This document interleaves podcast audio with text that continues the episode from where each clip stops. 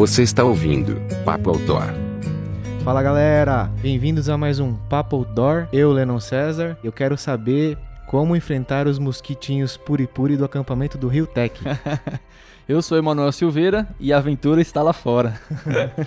eu sou Wilton Nascimento e hoje eu vou querer saber como é andar na Tríplice Fronteira. Eu sou a Laila e eu acredito que subir uma montanha nunca é fácil, mas a vista lá do alto sempre faz valer a pena. Boa. Eu sou a Natasha e hoje vamos falar um pouco aqui sobre o Paraíso Perdido. Ah, legal, massa. É, então eu vou começar pedindo para vocês se apresentarem, né? Falar um pouquinho de vocês, como vocês começaram nas atividades outdoor. É, a Laila conta um pouquinho dela, depois você conta um pouquinho da sua história aí, resumindo para depois a gente entrar a fundo aí no Monte Roraima, pode ser? Vamos lá, senta que lá vem história. eu sou a Laila, eu tenho uma agência que chama Mantras de Ventre e eu comecei no mundo outdoor bem tarde, né? Eu comecei com 30 anos, quando eu resolvi fazer o caminho de Santiago de Compostela. Que legal. E aí depois eu não consegui mais, não consegui mais parar de andar. E aí veio a Mantra, e junto com a Mantra, o projeto Mochila de Batom, que ia levar só mulheres para a prática de esportes outdoor. E aí veio a minha paixão pelo Monte Roraima, depois da primeira vez que eu estive lá como turista, comecei a levar grupo e hoje já são mais de 10 grupos que eu guiei, já tive a oportunidade de estar no Monte Roraima por mais de 10 vezes. E estou extremamente apaixonada por esse lugar mágico aí que é o Roraima. Legal, legal. É, meu nome é Natasha, eu tenho quase 30 anos aí e comecei a, na aventura depois dos 20 já, com algumas viagens, até que eu compreendi que eu gostava mesmo de praticar trekking, que não era só ir até uma cachoeira e, e visitar. E aí comecei a fazer travessia, atrás de travessia. Depois veio a bike também, fiz algumas cicloviagens. E decidi que eu queria começar a trabalhar com isso. É, e fiz um curso no Senac em relação à condução de turismo de aventura. E achei a Laila, admirava muito a Laila. Comecei a trabalhar com ela no mochila de batom. E foi aí que depois de um tempo, acho que mais de um ano, surgiu a oportunidade de ir pro Monte Roraima junto com a Mantra. Foi assim que começou uma história no Monte Roraima. Ah, legal. Inclusive, a gente vai abordar isso depois. Você foi exatamente um mês depois de mim, que a gente quase se encontrou lá. É, cara, eu quero perguntar para a Laila, é, para ela passar um panorama geral, assim, do que é o Monte Roraima, é, quantos dias mais ou menos dura o trekking, aí um, uma coisa para a pessoa se situar é, dessa, dessa aventura aí. O Monte Roraima, então, é uma das formações mais antigas do planeta, né? Ele tem aí mais de 2 bilhões de anos e foi formado quando os continentes, a, a América do Sul e a África ainda estavam juntos, né? No supercontinente Gondwana. Então é uma das formações mais antigas que a gente tem no planeta. Por isso que eu acho que ela é tão mágica, assim. Né? Ela já viu eras e eras passarem, já viu dinossauros surgirem, eles serem extintos, o homem aparecer e provavelmente vai ver a nossa extinção também lá firme e forte. Sim. Mas o Roraima é um lugar realmente mágico, é uma montanha em formato de tepui, né? Que são essas montanhas mais quadradas. E muita gente pensa, inclusive, que o topo dele é bem retinho, mas não, tem um sobe e desce desgraçado lá em cima. Tem Exatamente. Muita coisa, é, muita coisa para conhecer lá. E o que torna o Roraima mais mágico, na minha opinião, é que além do trekking ser maravilhoso, além de ser uma das formações mais antigas do planeta, né, de ter um, um lado visual muito bonito e desafiador, a gente tem um contato com a comunidade tradicional indígena, que são os Pemons que vivem lá, e esse, esse contato com essa comunidade, para mim, é o que torna a expedição ao Monte de Roraima mais enriquecedora e mais gratificante. Ah, legal, legal. E, e falando um, um, pouco dessa relação especial que você tem com o Monte Roraima, Laila, é, eu acho que foi desde 2011, né, a sua primeira viagem para lá. Você já foi aí quantas vezes? Parece ter uma tatuagem também. Como é que foi isso daí? é, é, a primeira vez que eu fui foi em 2011. Eu fui para conhecer, né, o Monte Roraima. E aí depois começamos a levar grupos para lá é, a Mantra já levou inúmeros grupos, mas eu guiando já, já tive a oportunidade de estar lá no Monte Roraima por 11 vezes. Nossa, caramba. E tenho, eu sou tão apaixonada, é, eu sou tão apaixonada que eu tenho uma tatuagem, sim, do Monte Roraima no, no braço. Eu falo que eu levo Monte Roraima no coração, na alma e no corpo também. Porque agora ele tá aqui eternizado no meu braço. Que legal. Lindo, lindo. Eu, eu, eu, pessoalmente, eu sempre fui muito apaixonado por paleontologia, por dinossauros e tudo mais. E o primeiro contato, assim, que eu tive, né... a- Eu nunca fui pro Monte Roraima, né? Mas eu, eu descobri ele através do livro Mundo Perdido, né? Não sei se vocês conhecem. Sim, Cara, a história é surreal, assim, e a forma como o ator descreve, né, o lugar e tudo mais. O meu, meu primeiro contato, é, sei lá, acho que foi acho que uns 10 anos atrás, quando eu li esse livro, e eu pirei, né, total. E era uma das minhas inspirações, assim, eu sempre quis muito conhecer, e eu queria saber de vocês, se vocês, é, quando vocês foram pro Monte Roraima, se tinha alguma inspiração por trás, se, é, se tinha algum motivo para ter conhecido o Monte Roraima, ou só porque era uma montanha que vocês queriam conhecer e tudo Mais, mais? mais um dos 10 do Brasil, vamos dizer Exato. assim. É, ele é o oitavo maior do Brasil, né? Isso. Sétimo, né, sétimo. Sétimo ou oitavo, não lembro, sétimo. É, porque eu, particularmente, o meu objetivo é esse, né? Quando eu comecei no montanhismo, era fazer. Falei, ah, não, todo montanhista fala, não, eu quero fazer os 10 maiores do Brasil. Aí você chega lá, primeiro que você sai falando de boca cheia, depois você descobre, primeiro, não dá pra subir o Neblina nem o 31 de março. Aí quase. tem o Roraima, né? Então, ainda. é, ainda, é, agora tá viabilizando, né? Espero que um dia viabilize e fique acessível para mais pessoas. A Mas gente ainda chega lá. é, o meu objetivo, com certeza, né, falando do Monte Roraima, seria esse, completar a lista e, claro, né, poder ter um pouco de É conhecer de a tudo lá, região ali e tudo mais. Mas Sim. vocês, né, para uma pessoa que foi 11 vezes como a Laila, deve ter um motivo muito especial, assim, né? Deve, deve ter sido algo incrível também, não sei. Então, é, no, no- comigo foi muito engraçado como aconteceu, porque quando eu fui a primeira vez, em 2011, eu estava começando com a Mantra, a gente fazia trilhas tranquilas, fáceis, não tinha nada de grandes expedições. E eu estava com uma viagem marcada já para setembro de 2011, eu ia fazer uma, uma viagem para o Chile. Estava tudo certo, e aí a gente que gosta muito desse mundo outdoor sempre tem uns amigos bem malucos, né? E tomando uma, é, tomando uma cerveja, aquele papo de bar. Eu tava com um amigo meu que é biólogo e viaja muito, especializado em cavernas. E aí ele falou pra mim, pô, loirão, tô indo pro Monte Roraima, bora, a gente tá indo em julho. eu falei, meu, não tenho nem grana, eu já tô com uma viagem pra setembro, né? Mas aí eu voltei pra minha casa e aquele negócio ficou martelando na minha cabeça. Comecei a dar uma pesquisada, eu falei, gente, esse lugar eu preciso conhecer porque é demais.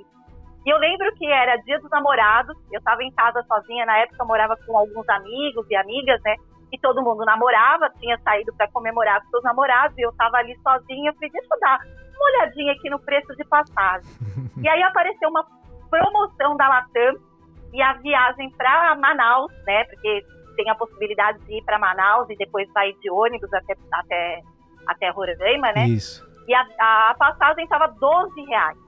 Aí eu não caramba. acreditei, meu, não é possível, tá errado isso Eu também não tô nem acreditando nisso aí. É, então, é mais barato que a passagem de ônibus pra qualquer lugar, né? E a volta tava bem cara, mas eu falei, meu, não vou perder, eu vou comprar a ida. E depois a volta eu fico vendo, a hora que aparece uma promoção, eu perco, eu, eu aproveito, né? E eu lembro que na época eu não tinha nem cartão de crédito. Então eu liguei para um amigo, que depois esse meu amigo acabou virando meu sócio, né? Que é o Guma, que foi junto lá pela primeira vez pro Monte Roraima. Liguei para ele e falei, meu, você tem aí uma um cartão de crédito? Ele ficou meio sem graça, né? Eu falei, "Ah, tenho. Eu falei, meu, tem como você comprar uma passagem para mim? Custa 12 reais. Ele deu risada, falou, 12 reais? Eu é. Na verdade, acabou saindo um pouco mais caro, porque tiveram as taxas, né, de, de embarque. Sim. Mas, mesmo assim, tá muito barato. Ele comprou, eu falei, me dá aí sua conta que eu deposito. Ele falou, não, fica aí de presente de dia dos namorados. então, na verdade, foi de sopetão, não conhecia muito, muitas coisas. E por incrível que pareça, a primeira vez que eu fui pro Monte Roraima, eu não gostei. Nossa. Sério? Pois é, eu voltei com aquela sensação de que alguma coisa tinha faltado. Eu não sei se é como eu estava, enfim. Ficou aquilo na minha cabeça de que eu tinha que voltar, porque todo mundo falava que esse lugar era tão mágico, e tão maravilhoso, eu não tinha sentido aquilo. Uhum. E aí, na segunda vez que eu fui já com o grupo, aí sim, já fui guiando, é, eu me apaixonei, entendi o que, que aquele lugar é importante. Então, eu acho que a montanha dá pra gente aquilo que a gente precisa, né? Sim. E na primeira vez que eu fui, eu precisava passar os terrenos que eu passei, enfim, não foi uma coisa tão gostosa assim. E depois o amor veio e hoje eu sou perdidamente apaixonada. Se eu pudesse, eu morava numa barraca no topo do Roraima. Massa. E, Legal. e- e você, Natasha, como é que foi? Então, a minha referência é mais atual, né? Até um pouco mais cedo eu estava conversando com a Laila sobre a importância da cultura outdoor, que agora está chegando no Brasil, né? Uhum. Esse livro, por exemplo, do, do Doyle, O Mundo Perdido, é bem antigo, e embora o Roraima esteja é, também no Brasil, não foi escrito nem por um brasileiro, nem Sim. por um venezuelano, nem de nenhum dos países que, a, que o monte está, né? Foi. É, o cara eu, inglês. Eu não sei, né? cara inglês. E, então é difícil chegar na gente essa cultura para a gente desejar estar tá indo numa montanha dessas, né? O meu caso foi o filme, né? Up Altas Aventuras, que todo mundo já deve ter foi assistido. Foi a frase que eu usei no início aí, né? Isso, sensacional. Sim, como o próprio Mantis diz, a aventura aventura está lá fora. Exato. Então, comigo eu vi esse filme, fiquei impressionada, mas nem imaginava, não, assim, não coloquei na minha lista logo de cara. Aí depois que, que começaram a falar nos, nos grupos que eu, que eu estava, que eu comecei a ver o pessoal indo, e surgiu como roteiro da mantra que entrou na minha vida que eu comecei a ter realmente esse sonho. E, e sobre o Up Altas Aventuras, é, é, comum ver uma galera com as bexigas lá ou não? Porque uma amiga minha foi recentemente, meu, ela levou, sei lá, acho que umas 30 bexigas amarradas na mochila. é, eu não vi ninguém lá. É assim, é, é complicado essa, essa coisa das bexigas, né? Porque acaba sendo um sim, resíduo depois. Exato, sim. A gente teve a ideia de levar, mas a gente tomou tanto cuidado para pra depois catar cada. pegar cada pedacinho de, de bexiga, que aí depois decidimos nunca mais levar. é, então, eu, eu fui em 2018, como eu disse no começo, né? E a Natasha, eu acho que foi alguns dias depois que eu voltei, porque eu lembro que na volta eu tava num, num hotel em Boa Vista e você tinha me falado que ia participar de um projeto de doação lá pro pessoal local. E você estava me perguntando o que, que eles precisavam, o que eles estavam precisando lá, Nossa. qual era a minha, minha, minha visão daquilo. Você não, acho que você não nem tá lembrava. É, não, não, nem você lembrava. Você conversou comigo. É, eu lembro disso também, que a Natasha fez esse... É, tinha uma pessoa lá, né, que Isso. ela tava, tava comunicando aqui. E eu lembro que você comentou comigo também, é verdade. E aí eu te falei que eu conversei com o pessoal lá, assim, a gente tem uma percepção muito grande do, do pessoal que mora lá, porque foram os nativos que guiaram o meu grupo, né? Não, tinha uma agência contratada, mas o dono da agência mesmo não foi. Ele contratou os nativos para guiarem a gente. Eu conversei muito e fiquei sabendo dessas doações aí que você falou comigo, e aí eu te falei na época que precisavam de que o pessoal tava precisando lá, minha percepção, que era uhum. remédio, que era coisa de higiene, é, fralda para criança, de repente algumas coisas. E eu queria que você, você falasse um pouquinho de, desse projeto aí, dessa, dessa doação que você participou lá, como é que foi, quem, quem que organizou e tal. Até coloquei aqui nas minhas anotações para falar sobre isso, que foi bastante marcante na minha ida ao Roraima é, que assim que eu que ficou certo que eu iria com a mantra, é, eu falei para Laila também o mesmo pedido que eu te fiz do que precisava, do que você achava que eles estavam precisando lá, para ela falar com o nosso guia lá, que era o Puri, o chefe da expedição, é, o que que ele estava precisando, o que ele identificava que a comunidade dele estava precisando mais, né? É, só para deixar claro que é, em 2018 estava uma crise política lá muito forte, Sim. né? Uhum. E estava tendo desabastecimento do, da cidade, e ainda mais eles que estão bem longe da cidade, pior ainda, né? E, e aí foi levantado isso, que os itens de higiene pessoal eram de maior necessidade, os remédios, aí eu, eu perguntei quais também, né? Que é tipo remédio de verme, remédio de gripe, esses remédios que usam mais, assim, uhum. nas, nas comunidades mais. Isso, mais simples. É. E, e também eu le acabei levando caixas de preservativos, eu recebi várias doações. É, levei shampoo, pasta de dente, levei xarope. Consegui, em duas semanas, consegui uma boa arrecadação, assim, Aí algumas coisas eu comprei aqui, levei uma mala a mais, cheia de doações. E algumas coisas uh, eu mandei dinheiro e a Laila comprou em Boa Vista, um dia antes da gente ir para lá. Eu, eu me senti muito bem fazendo isso, eu sei que foi pouco. É, chegando lá em Pacaraima, em Pacaraima antes de subir. É, me corrijam se eu estiver falando errado. Não tô achando minha anotação, mas a aldeia que a gente chega lá para subir, como que chama mesmo, Laila? Paratepui. Paratepui, isso. A gente deixou um pouco de doações em Paratepui, é, antes da gente subir, começar a andar, né, uhum. na trilha, e deixou um pouco em outra vila, porque haviam guias na nossa expedição que eram de outras comunidades ao redor ali, que tem várias comunidades indígenas, além dessa onde inicia a trilha, né? Isso. Mas eu percebi que, assim, foi bom, mas foi pouco. Queria ter feito mais. Abracei a Laila chorando lá depois, fiquei muito emocionada, porque eram muitas famílias. Sim. E, se todo mundo levasse uma doação, né, todos os grupos de turistas levassem, eu acho que realmente ia ia suprir lá Cara, a cidade e, deles. E, e, eu vou além disso, assim, foi um gesto, assim, maravilhoso, sabe? O pouco que vocês fizeram já foi maravilhoso.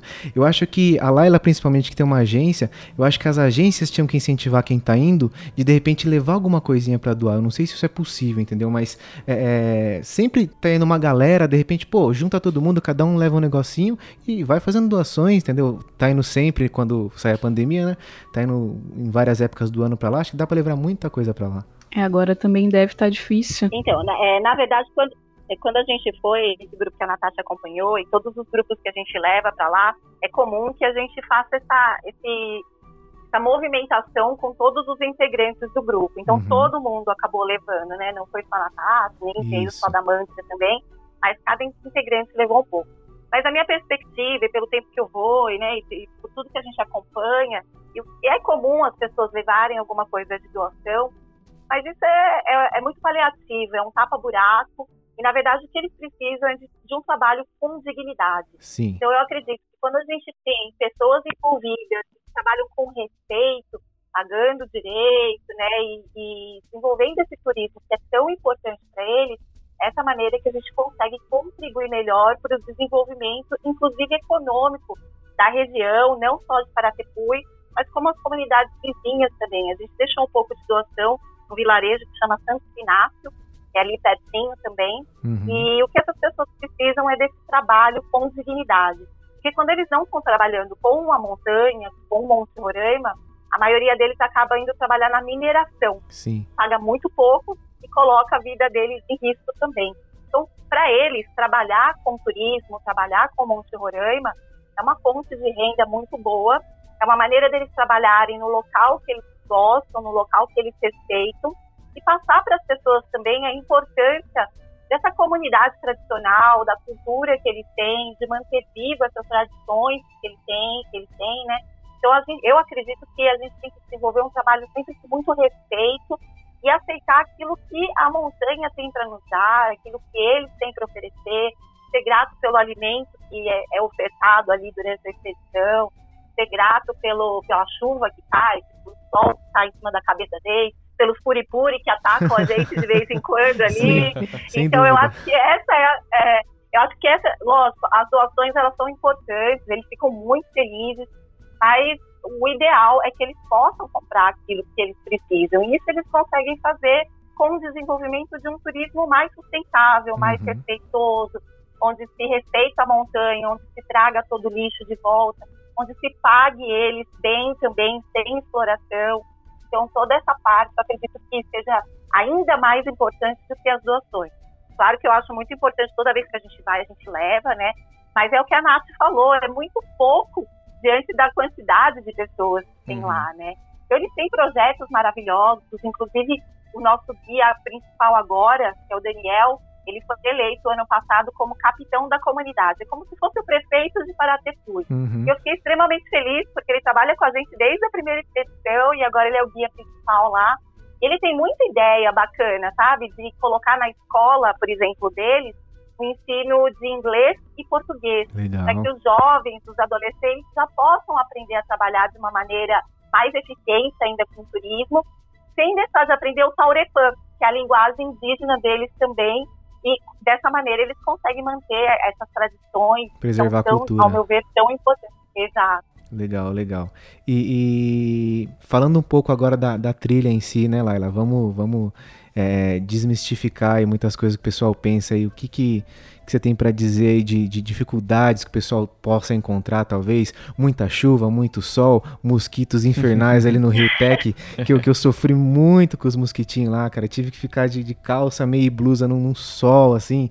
Nada que a gente não aguente, né? Pelas belezas do lugar, claro, mas o que, que você tem para falar pro pessoal que, que tem vontade de ir aí das dificuldades? Eu acho que você deve ser muito doce pra ter sido tão atacado assim. É, eu não lembro muito disso. Menino tem mel. Louco. Nossa, foi complicado aquilo?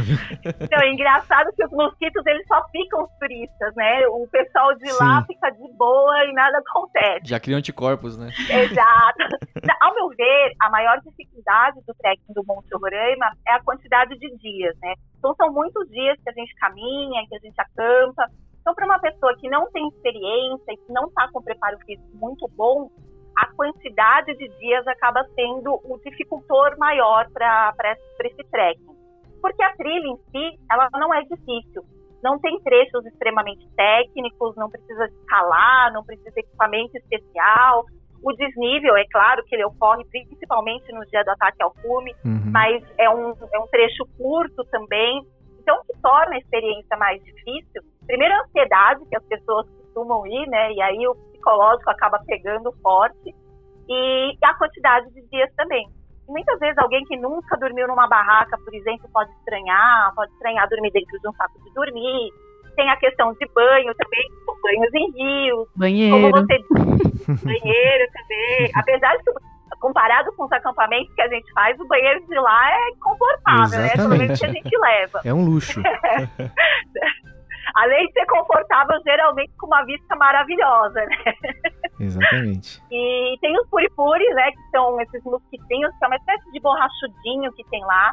E na parte baixa, e principalmente nos acampamentos que são próximos de rio, é, eles atacam mesmo. Então é muito importante levar protetor solar, uma vez que a gente anda pela savana, então não tem vegetação alta, não tem sombra.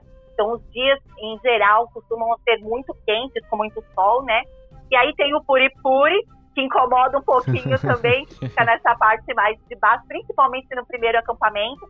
Conforme a gente vai ganhando altitude, eles tendem a ir diminuindo, né? Tanto que lá no topo não tem, o topo é muito tranquilo. E as chuvas é muito comum, né? O Monte Roraima é a mãe das águas, então lá é um local que chove bastante todo, to- o ano, durante o ano todo. Claro que tem épocas que são mais chuvosas e tem épocas que são mais secas. E o clima no Monte Roraima, por estarmos ali na linha do Equador praticamente, ele não, não muda muito durante o ano. O que vai diferenciar é o período realmente de chuva e o período de menos chuva, porque o período de seca não existe lá. É verdade. Quando eu fui, o que eu mais senti foi é, o sol muito forte É. durante muito tempo. É, e a gente pegava a água do rio, tratava, né? Mas mesmo bebendo muita água, eu ainda continuava com sede. É, então eu senti falta de levar um repositor, um Gatorade, Uhum. E do eletrolítico, né? e, ou aquelas cápsulas, né, de, de sal. Eu acho que iria ajudar, que eu ia, ia me sentir melhor, assim. Não, não sei se eu tive o princípio de insolação que eu tive, mas o sol estava muito, muito É forte. muito A forte. gente mesmo. pegou, assim, na verdade foi uma sorte, porque na, só choveu uma vez na nossa, durante nossa estadia lá, durante todo o trekking. Mas foi isso que eu senti, então não esquecer desse repositor, de um Uhum. bom chapéu legionário, ou um buff, né, que cubra, assim, para proteger bem a cabeça e a nuca, porque o sol, sol maltrata mesmo. É, eu acho que o chapéu aí faz toda a diferença. Eu levei chapéu e a Laila falou no começo lá de, do banheiro, que eu achei um luxo, achei sensacional, sabe? Assim, comparado com uma serra fina, com as trilhas que a gente faz aqui, e principalmente água. Não falta água em nenhum lugar, cara. Você passa rios, passa uns córregozinhos, depois você sobe, tem cachoeira, chove em todo lugar, tem piscina, pra você pegar água pra tomar banho. Então, assim, se não falta água no rolê, tá lindo. É, É. Pelo, pelo que eu entendi do, do Monte Roraima aí, é quase fazer uma lapinha tabuleiro. Não tem sombra nem pra remédio, né? Só É, no final, né? sombra- Não. É, só tem, só, pelo que eu vi, acho que os últimos 4 quilômetros ali, que é dentro de uma mata, né? Quando eu pesquisei. Eu já tinha pesquisado na época, foi, foi o ano passado, Leno, que eu tinha comentado. Você queria que você me indicou. E Mas aí acabou. eu acabei não indo por sorte, né? Porque teve aquele. Eu fui pra Bolívia e, e, cara, foi muito coisa de Deus, assim. Eu fui, resolvi ir pra Bolívia, não fui pro Monte Roraima. Quando eu cheguei na Bolívia, os caras tinham fechado a fronteira, Isso, lembra? com os brasileiros presos lá. Que deu a- e aí era no dia que eu ia, eu ia estar do outro lado e ia acabar a expedição e a fronteira continuar fechada e eu não ia Isso. conseguir voltar. Caramba. Foi, cara, aí foi, puta, foi muita sorte, assim.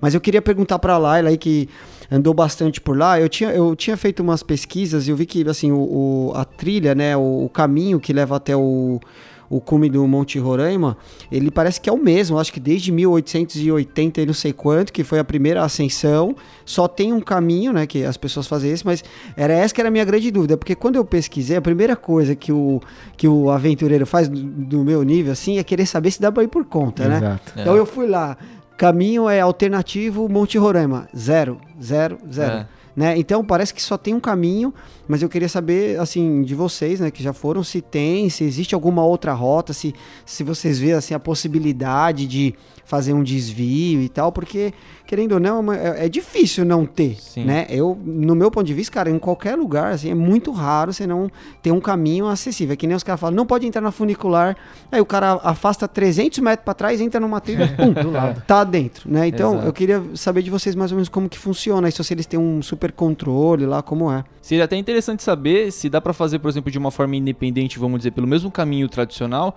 só que, por exemplo, você fechar um, um pacote por si só, sabe? E chegar lá em cima, de repente, fazer algo fora do, do convencional, né? Do, do, do- do que a- as, as agências costumam fazer, de repente. Não sei se seria possível isso. Tá, vamos lá. É, a trilha é a mesma, só tem uma trilha para chegar lá. Ela e o Monte Roraima foi a primeira subida foi em 1884, né? Legal. Finalzinho de 1884.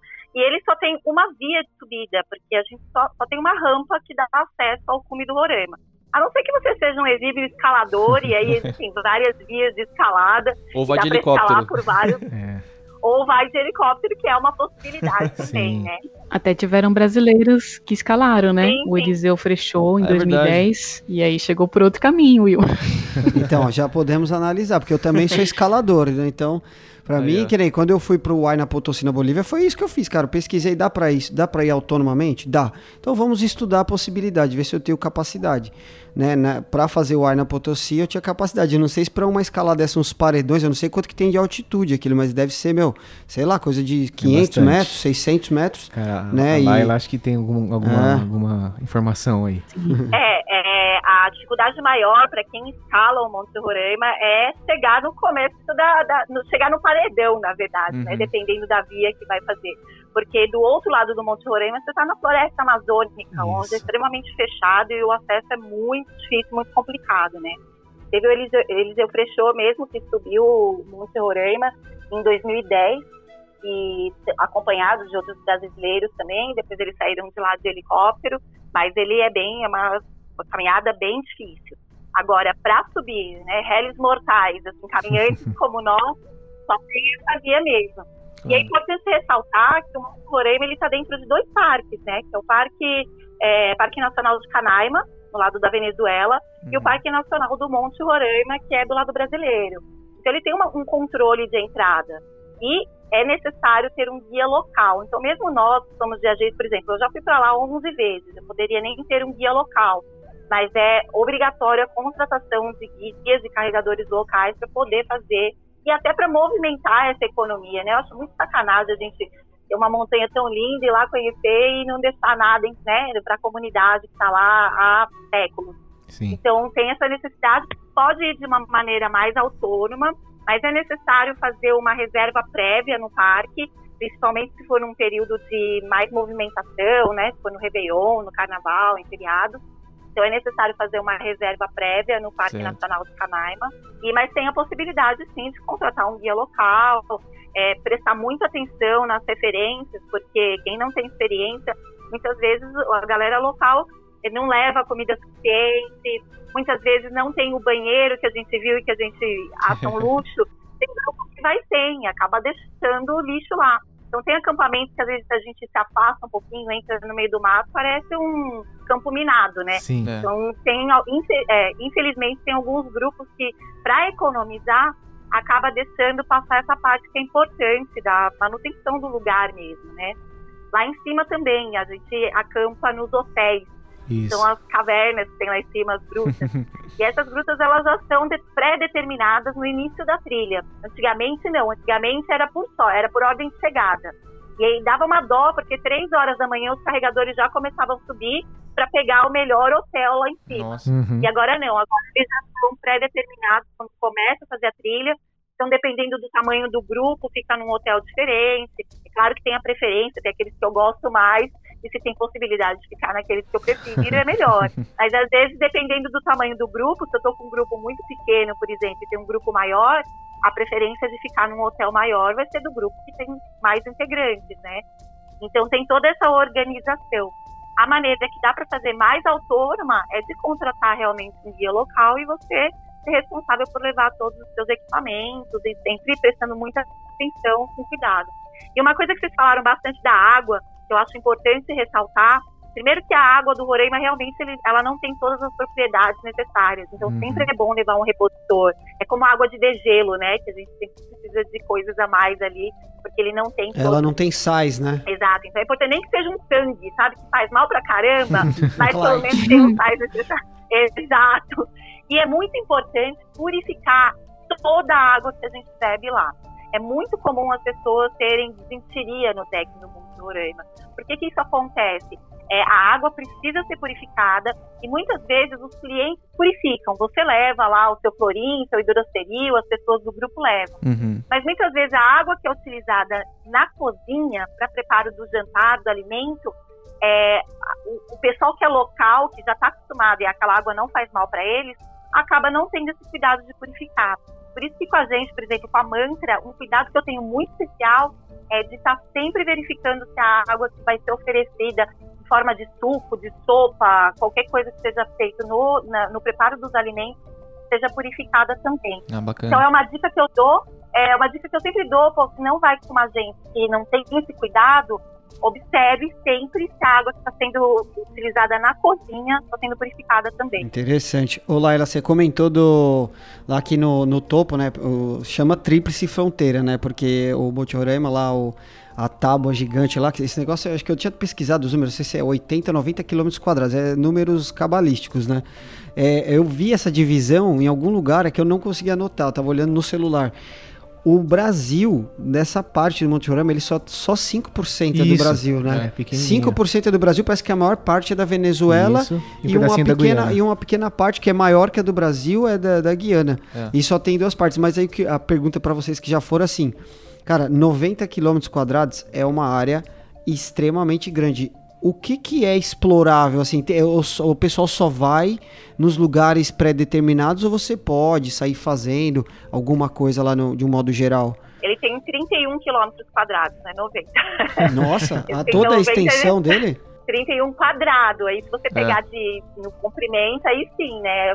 Você deve dar uns 90, mas Ah, isso mesmo. quilômetros quadrados dá 31 quilômetros quadrados.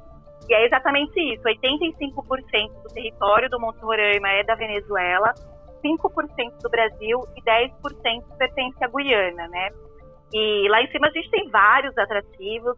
Eu acredito que os atrativos mais bonitos estão mesmo do lado da Venezuela, que é onde a gente tem ali a La Ventana, jacuzzi, a gente tem que mais, salto catedral, é, tem muita coisa bonita do lado da, da Venezuela.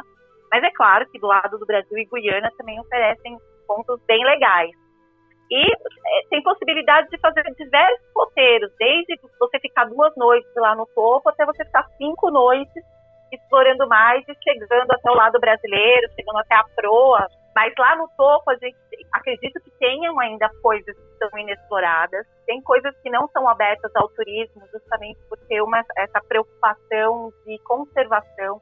Então lá tem muitas cavernas, por exemplo. Inclusive já teve estudos da NASA que encontraram é, formas de vida que se assemelhariam a formas de vida extraterrestres, né? Então Monte Roraima tem coisas assim Pra você ver. Nossa, que legal. É, então.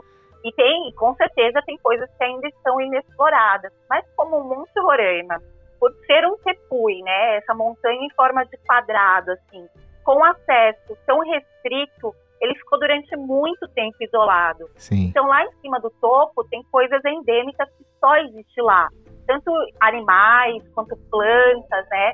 E, e, e ali são coisas que são frágeis, né? Um ecossistema muito frágil lá em cima que precisou se adaptar justamente pela falta de nutrientes. Então, assim, muita planta carnívora lá em cima, muitas espécies Uhum. diferentes.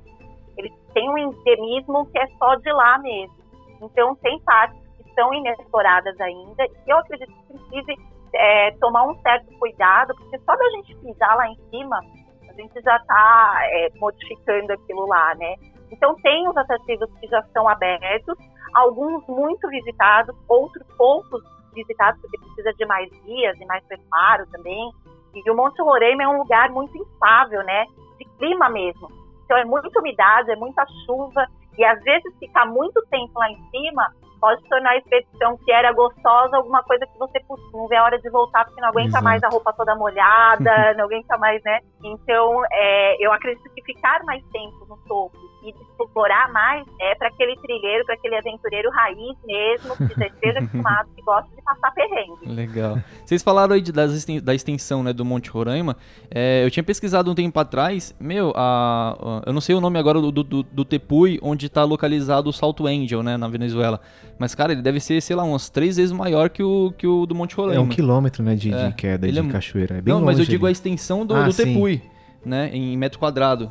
Cara, ele é gigantesco. Você olhando assim no Google Maps mesmo, assim, você já vê que, cara, ele dá uns três do Monte Roraima. Ele, ele é bem longe ali. Eu, eu- quando eu fui, eu tive pesquisando, né, pra conhecer a cachoeira.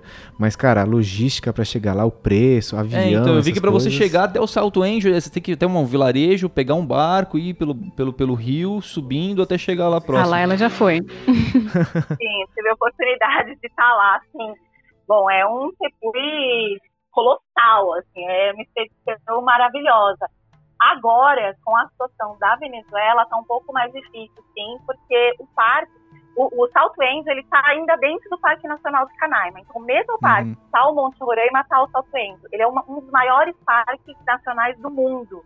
Então, para a gente ter uma ideia, o Monte Roraima está distante do Salto Angel mais ou menos uns 800 quilômetros, e eles estão dentro do mesmo parque. Então, é Caramba. uma coisa muito É muito louco. e realmente, para chegar lá, a logística é um pouco mais complicada, né? Então você precisa ir até uma cidadezinha lá no meio da Venezuela, e aí você chega até a sede do parque né, de Canaima, onde está o Monte Roraima monomotor, então precisa de um voo, não tem como chegar por terra por lá. Uhum. Depois você pega um barquinho e aí vai de voadeirinha até a base ali do, de onde está o Tepui South Angel.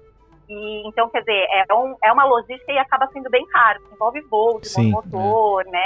E o parque, nessa época, está muito abandonado. O que eu soube, por último, é que exploração mineral lá, mesmo estando dentro de um parque que deveria estar protegido, a exploração de minério está correndo solta lá dentro. Os donos de hotel acabaram abandonando um pouco. E lá tem hotéis, desde coisas super simples de acampamento até praticamente exóticos, Sim. né? Tem para todos os gostos e bolsos. Mas ele tá, tá meio abandonado. Então, realmente é uma expedição bem cara para chegar lá no Índio. Mas é uma, uma cachoeira de mil metros de queda, né? É um negócio extraordinário. É, não, é gigantesco. Uma coisa que eu ia perguntar, assim, não só em relação a esse Tepui, eu não lembro, você sabe me dizer qual é o nome do Tepui do, do, do Salto Angel? Cara, não sei. Eu não lembro agora. Mas enfim, é, eu não sei se, se é possível explorar né, o topo desse Tepui ou até mesmo os outros Tepuis da região ali, né? Eu vi que tem, Nossa, do Salto Angel eu nunca ouvi falar também. Se ela tiver alguma informação, É, seria Eu interessante. queria saber se, se, é, se é- se é possível explorar, mesmo que seja com, com guia local, né, que seja, mas se alguém já foi, já fez uma expedição por ali,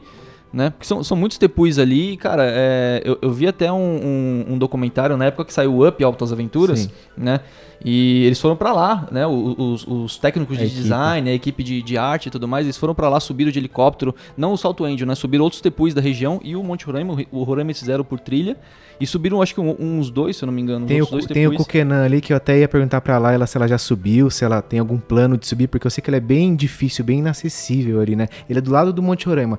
Do Ah, começo ele da fica trilha. do lado do, do Brasil? E- Ou não? hum, Tem um que é- sei, é do lado cara. do Brasil com, com, a- com, com Guiana, se eu não me engano. Porque o, o Kukenan, você vê ele do lado do Roraima no começo da trilha, uma, uma vista linda, assim, maravilhosa. É, eu sou apaixonadíssima pelo Kukenan. E meu sonho, toda vez que eu ia pra lá, ele, eu acho que o Kukenan, pra quem já foi, ele chama muito mais atenção até do que o Roraima. A gente Sim. caminha né, vidrada no Kukenan. Mas a subida dele é um pouco mais técnica, né? Hum. Tem um trechinho final que precisa de, de, de equipamento, de escalar para poder chegar no, no.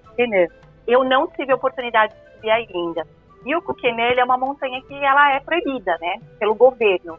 E já aconteceram alguns acidentes fatais, inclusive, já houveram algumas mortes lá em cima do. E até tem uma lenda muito legal do Kukenan, se você quiser, depois eu posso até contar o que Opa. significa. Kukenan na linguagem, é, na linguagem indígena significa, é, chama Matauí, é o nome do tepui. E ele é um tepui que é um considerado sagrado e muito respeitado pela população local, pelos índios temons. E tem alguns temons que não sobem lá de jeito nem pague, eles não sobem, justamente pelo respeito à montanha, né? E Matauí quer dizer lugar bom para morrer, eu quero me matar. Então, pra ter uma ideia de como é macabro o, lugar, né? Mas eu tenho muita vontade, sim. O que acontece é que é uma montanha proibida pelo governo, mas como está dentro de um território indígena, acaba que quem manda lá dentro são os indígenas. Claro. Então, se você tem autorização, né, do, da, da aldeia, do capitão ali, aí sim você acaba subindo, tem alguns grupos que sobem, o que é bem menor do que o Roraima, né, um circuito relativamente menor, Uhum. mas a lá em cima é bem parecido com Roraima também, tem muitos lagos, tem inclusive uma cachoeira, que é o, a, o Salto mesmo, que é maravilhosa, que a gente vê, mas é uma cachoeira endêmica. Se não fosse endêmica, ela seria a segunda mais alta do, do- da Venezuela, Caraca. com mais de 700 metros de queda. Mas ela não está sempre lá, né? Mas eu, infelizmente, ainda não tive a oportunidade de, de visitar, não. E o Salto Entes, vocês tinham perguntado o Tepui, onde está o Salto Entes, eu também não me lembro agora o nome do Tepui, mas ele dá para fazer o trekking por cima, sim. Tem Ah. como subir o, Nossa. o. Inclusive, a gente com a Mantra estava já elaborando um roteiro onde faríamos o trekking em cima do Salto Angel, né, do Tepui, onde está o Salto Angel, e desceríamos de rapel, é, Nossa. de- rapelando, Me é, chama, rapelando Laila, me chama. dias. Me chama, por favor. Chama nós. Então, essa descida é feita em dois dias, a gente rapela uma parte, dorme numa caverna no meio do paredão, Nossa. desce depois no, no dia seguinte. Então, assim, é uma expedição que acaba sendo mais cara, Claro. porque a equipe que vai junto, acompanhando, os carregadores, os cozinheiros, equipe mais técnica, né? eles, eles voltam a pé. E os clientes rapelam junto com alguns membros da equipe, mas a maior parte das, dos indígenas acabam voltando a pé, né? Fica inviável descer todo mundo. Então acaba sendo uma expedição também um pouco mais cara. Caraca, que animal. essa possibilidade. Eu não sabia que seria possível subir esse Tepui, cara. Eu, eu Eu nunca ouvi falar, na nunca ouvi verdade. falar. A minha, a minha maior curiosidade vendo a quantidade de tepus, porque eu tenho uma plaquinha que eu comprei lá, um artesanato, né, que tá aqui na minha frente. É, além do Roraima, tem três, seis, sete, sete tepus com Roraima. Sete tepus com Roraima que eles é, vendem lá o artesanato com Uhum. o desenho dos tepus. Que legal. E aí eu comecei a pesquisar ontem, fui dormir duas horas da manhã, de tanto que eu fui me aprofundando de ver se dava para subir ou não esses tepus. E agora os que vocês falaram do Salto Angel, eu fiz uma pesquisa e ele não tá aqui na minha plaquinha, ou seja, é, tem muita coisa para ser explorada lá. É Sem realmente um dúvida. mundo perdido. É. É, tem Não, eu, muito me que deu, eu- ouvindo agora esse papo todo, me deu até vontade de reler o livro pra poder me aventurar de novo aí. Ah, eu quero muito ler. Se você tiver em português, por favor. Demorou, eu te empresto. Ô, Uma dúvida que, que eu tinha, eu vi nesse bate-papo agora de vocês, né? Porque eu, assim, eu pretendo muito ir, né, então é bom agregar essa informação. A entrada, até essa trilha principal, ela, ela é da cidade de que lado? Em que é, é da Venezuela? Da Venezuela. É na- ah, é na Isso, Venezuela isso, mesmo. Você passa a fronteira, não sei quantos quilômetros, mas são mais de 100 e está dentro da Venezuela. Cara, então lá no, lá no topo, no, quando você faz, quando você chega no topo, você até você chegar naquele marco da Tríplice Fronteira, você tem que atravessar toda a extensão do, do Parque da Venezuela, praticamente. Sim, você anda bastante. Anda muito. É, anda assim, você você tá no topo, na verdade, quando, quando você já tá no topo, você já andou dois dias. Porque a tríplice dias. fronteira, a tríplice, ela fica lá quase no final lá, não é? Quando tipo, você entra, por exemplo, você entra pela esquerda, você tem que ir andando pra direita até chegar lá no marco. Nossa, é uma bela de uma caminhada. né? Sim, sim. É mais de uma hora. Ah, você anda pra caramba lá no topo. Cada dia que você sai, você volta no final da tarde pra fazer as expedições no cume. É muito legal. É, até queria perguntar pra você, Natasha, que a Laila tinha falado um pouco do- dos atrativos lá do, do topo, né? Eu ia perguntar pra você o que, que você fez lá e se por acaso vocês subiram a Pedra Maverick. Eu acho que a Laila já subiu, porque a Pedra Maverick, na verdade, é de ocume oficial do Brasil. E quase ninguém sobe ela. Caramba. Então, o Maverick a gente subiu sim. É, é o ponto culminante, né? Isso. do, do Roraima, é, que tem o formato desse carro, Maverick, e nós subimos, foi, foi sensacional. É, dá para ver o Kukenan, né? Olhar muito bem pro Kukenan, que tá bem do lado. E ah, foi uma, da- uma das atrações mais esperadas, né? Então, só um parênteses, o, o Maverick, ele tá do lado venezuelano, não, não contente, o Brasil Ah. não... É, o, Ele, mas- é o ele é o ponto mais... Ele é o ponto mais alto do Monte Roraima, não ah, do Brasil. Tá. Entendi. Então, na É. verdade, a, a parte mais alta do Brasil não é a Pedra Maverick. Não, a Pedra Maverick, ela tá muito próxima da rampa. Então, logo que a gente sobe o Roraima, que chega no topo, Sim. o Maverick tá bem pertinho. Então, e aí o lado brasileiro tá bem distante. Mas Maverick independente, o Maverick, ele, ele é o cume do Roraima. É o cume do cume. Ah, tá. Isso, é o cume isso. do cume. Boa. Legal. E aí, Natasha, o que, que, você, o que, que você fez lá além do, do que a Laila falou? Então, é, nós fomos na Tríplice Fronteira, que foi uma, uma das caminhadas mais longas, se não a mais longa. É, no Maverick, nós fomos no Abismo, que é um mirante que você chega até o, o final, assim, da... É na proa do, do Monte Roraima? Não, a proa fica depois da Tríplice Fronteira, É bem no né, final. já perto do lado, do lado do Brasil, né? Perto do. Depois do Quati, do Hotel Quati. É, esse abismo não, é outro lugar. Acho que é a Laila que pode explicar melhor, que eu fui só uma vez, né? Ela foi várias vezes. É, o Abismo é um mirante, que- é um mirante que dá pro lado da Guiana. Então, a gente, do Abismo desse mirante, a gente consegue ver a floresta amazônica guianesa. É, um- é um mirante maravilhoso. Sim, e aí a gente também foi na Laventana, né? Que é Lindo uma demais. pedra que forma como se fosse uma janela, Isso. que você olha pra baixo, dá até uma vertigem da primeira vez que eu olhei, aí depois fui me acostumando. E, e aí ela forma como se fosse uma janela bem irregular, assim, você olha e vê a imensidão lá embaixo. É, fora isso, a gente foi nas jacuzzis também, que foi o que eu mais gostei, porque Muito bom. elas, eu adoro cachoeira, né?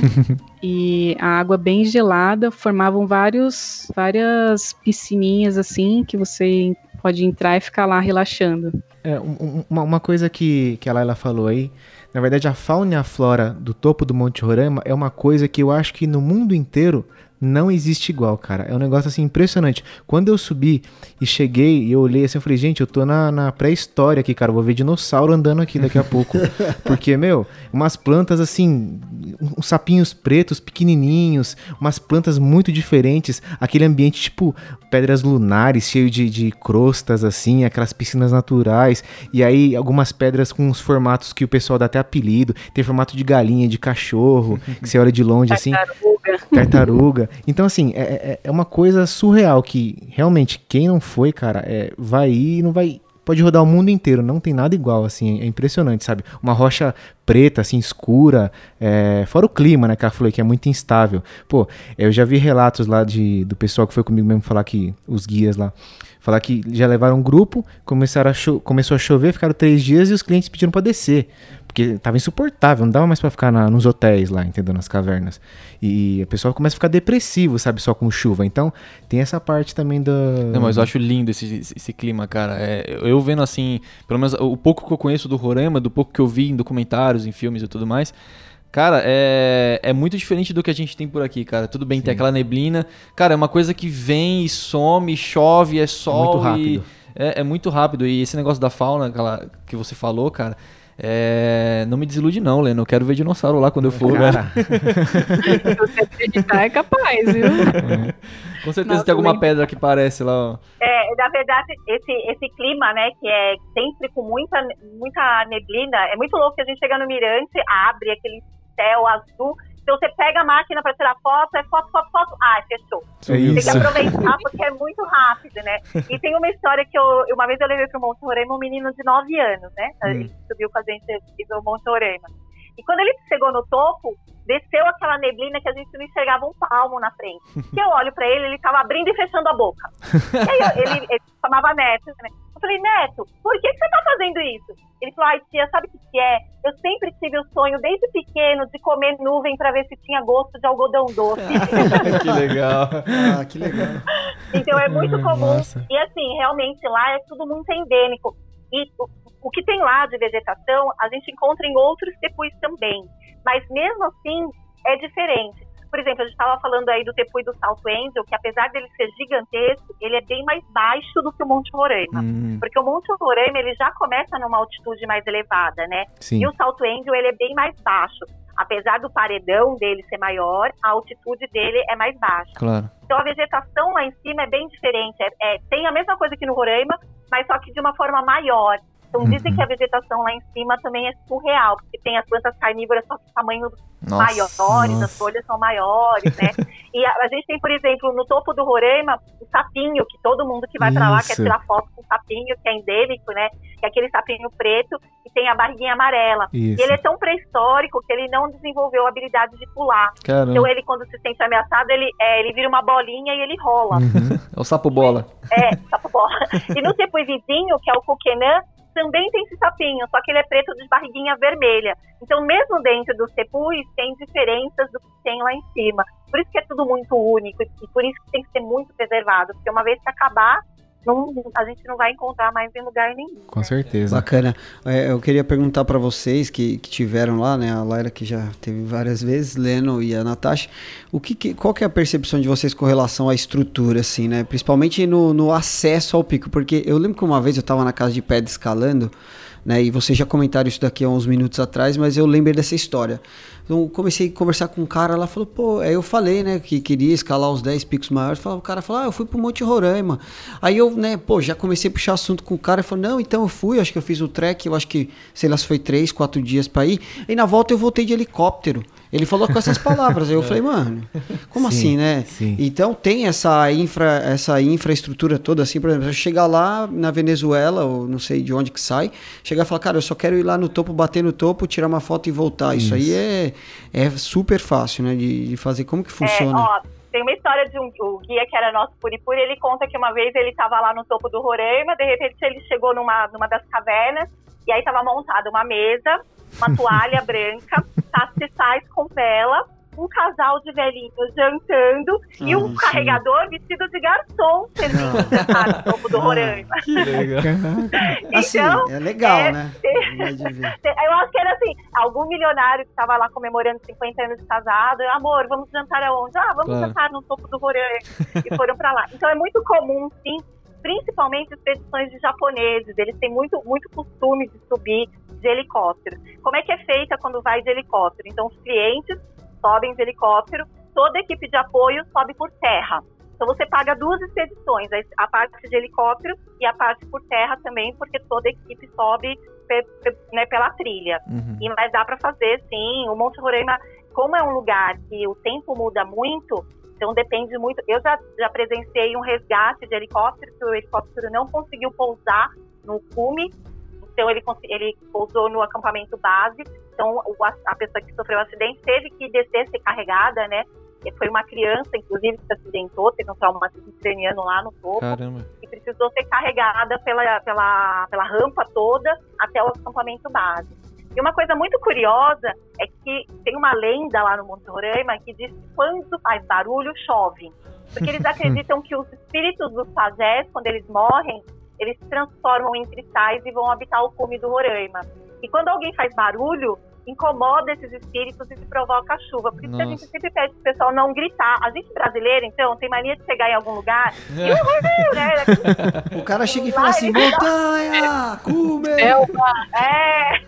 Então, assim, os nativos arregalam o olho, porque eu acho muito importante a gente conhecer a cultura local e Sem respeitar, dúvida. porque pra eles é muito importante, né? E é muito curioso que toda vez que eu vou pra lá e pa- aparece algum helicóptero, pode ter certeza que vai chover. Chove de verdade. E foi muito engraçado que é, a, em novembro do ano passado eu estava com o grupo e aconteceu exatamente isso. A gente estava subindo tempo aberto, apareceu um helicóptero, o guia falou, vai chover. E esse guia, apesar dele ser indígena, ele morou em cidade grande, ele fez faculdade, uma pessoa super esclarecida. E aí eu perguntei pra ele, eu falei, você acredita mesmo que choveu por causa do barulho? Ele olhou pra mim, falou assim, com aquela cara, de, como assim, né? Ele falou pra mim, Pergunta é óbvio, isso já é, Ele fez, é óbvio, isso já foi comprovado. Eu falei, tá bom. Foi comprovado. Nossa, isso foi muito marcante pra mim quando eu tava subindo o Passo das Lágrimas, que é a última parte antes de chegar no cume. Uhum. É, o guia deixar muito claro, essa montanha é sagrada, façam o máximo de silêncio.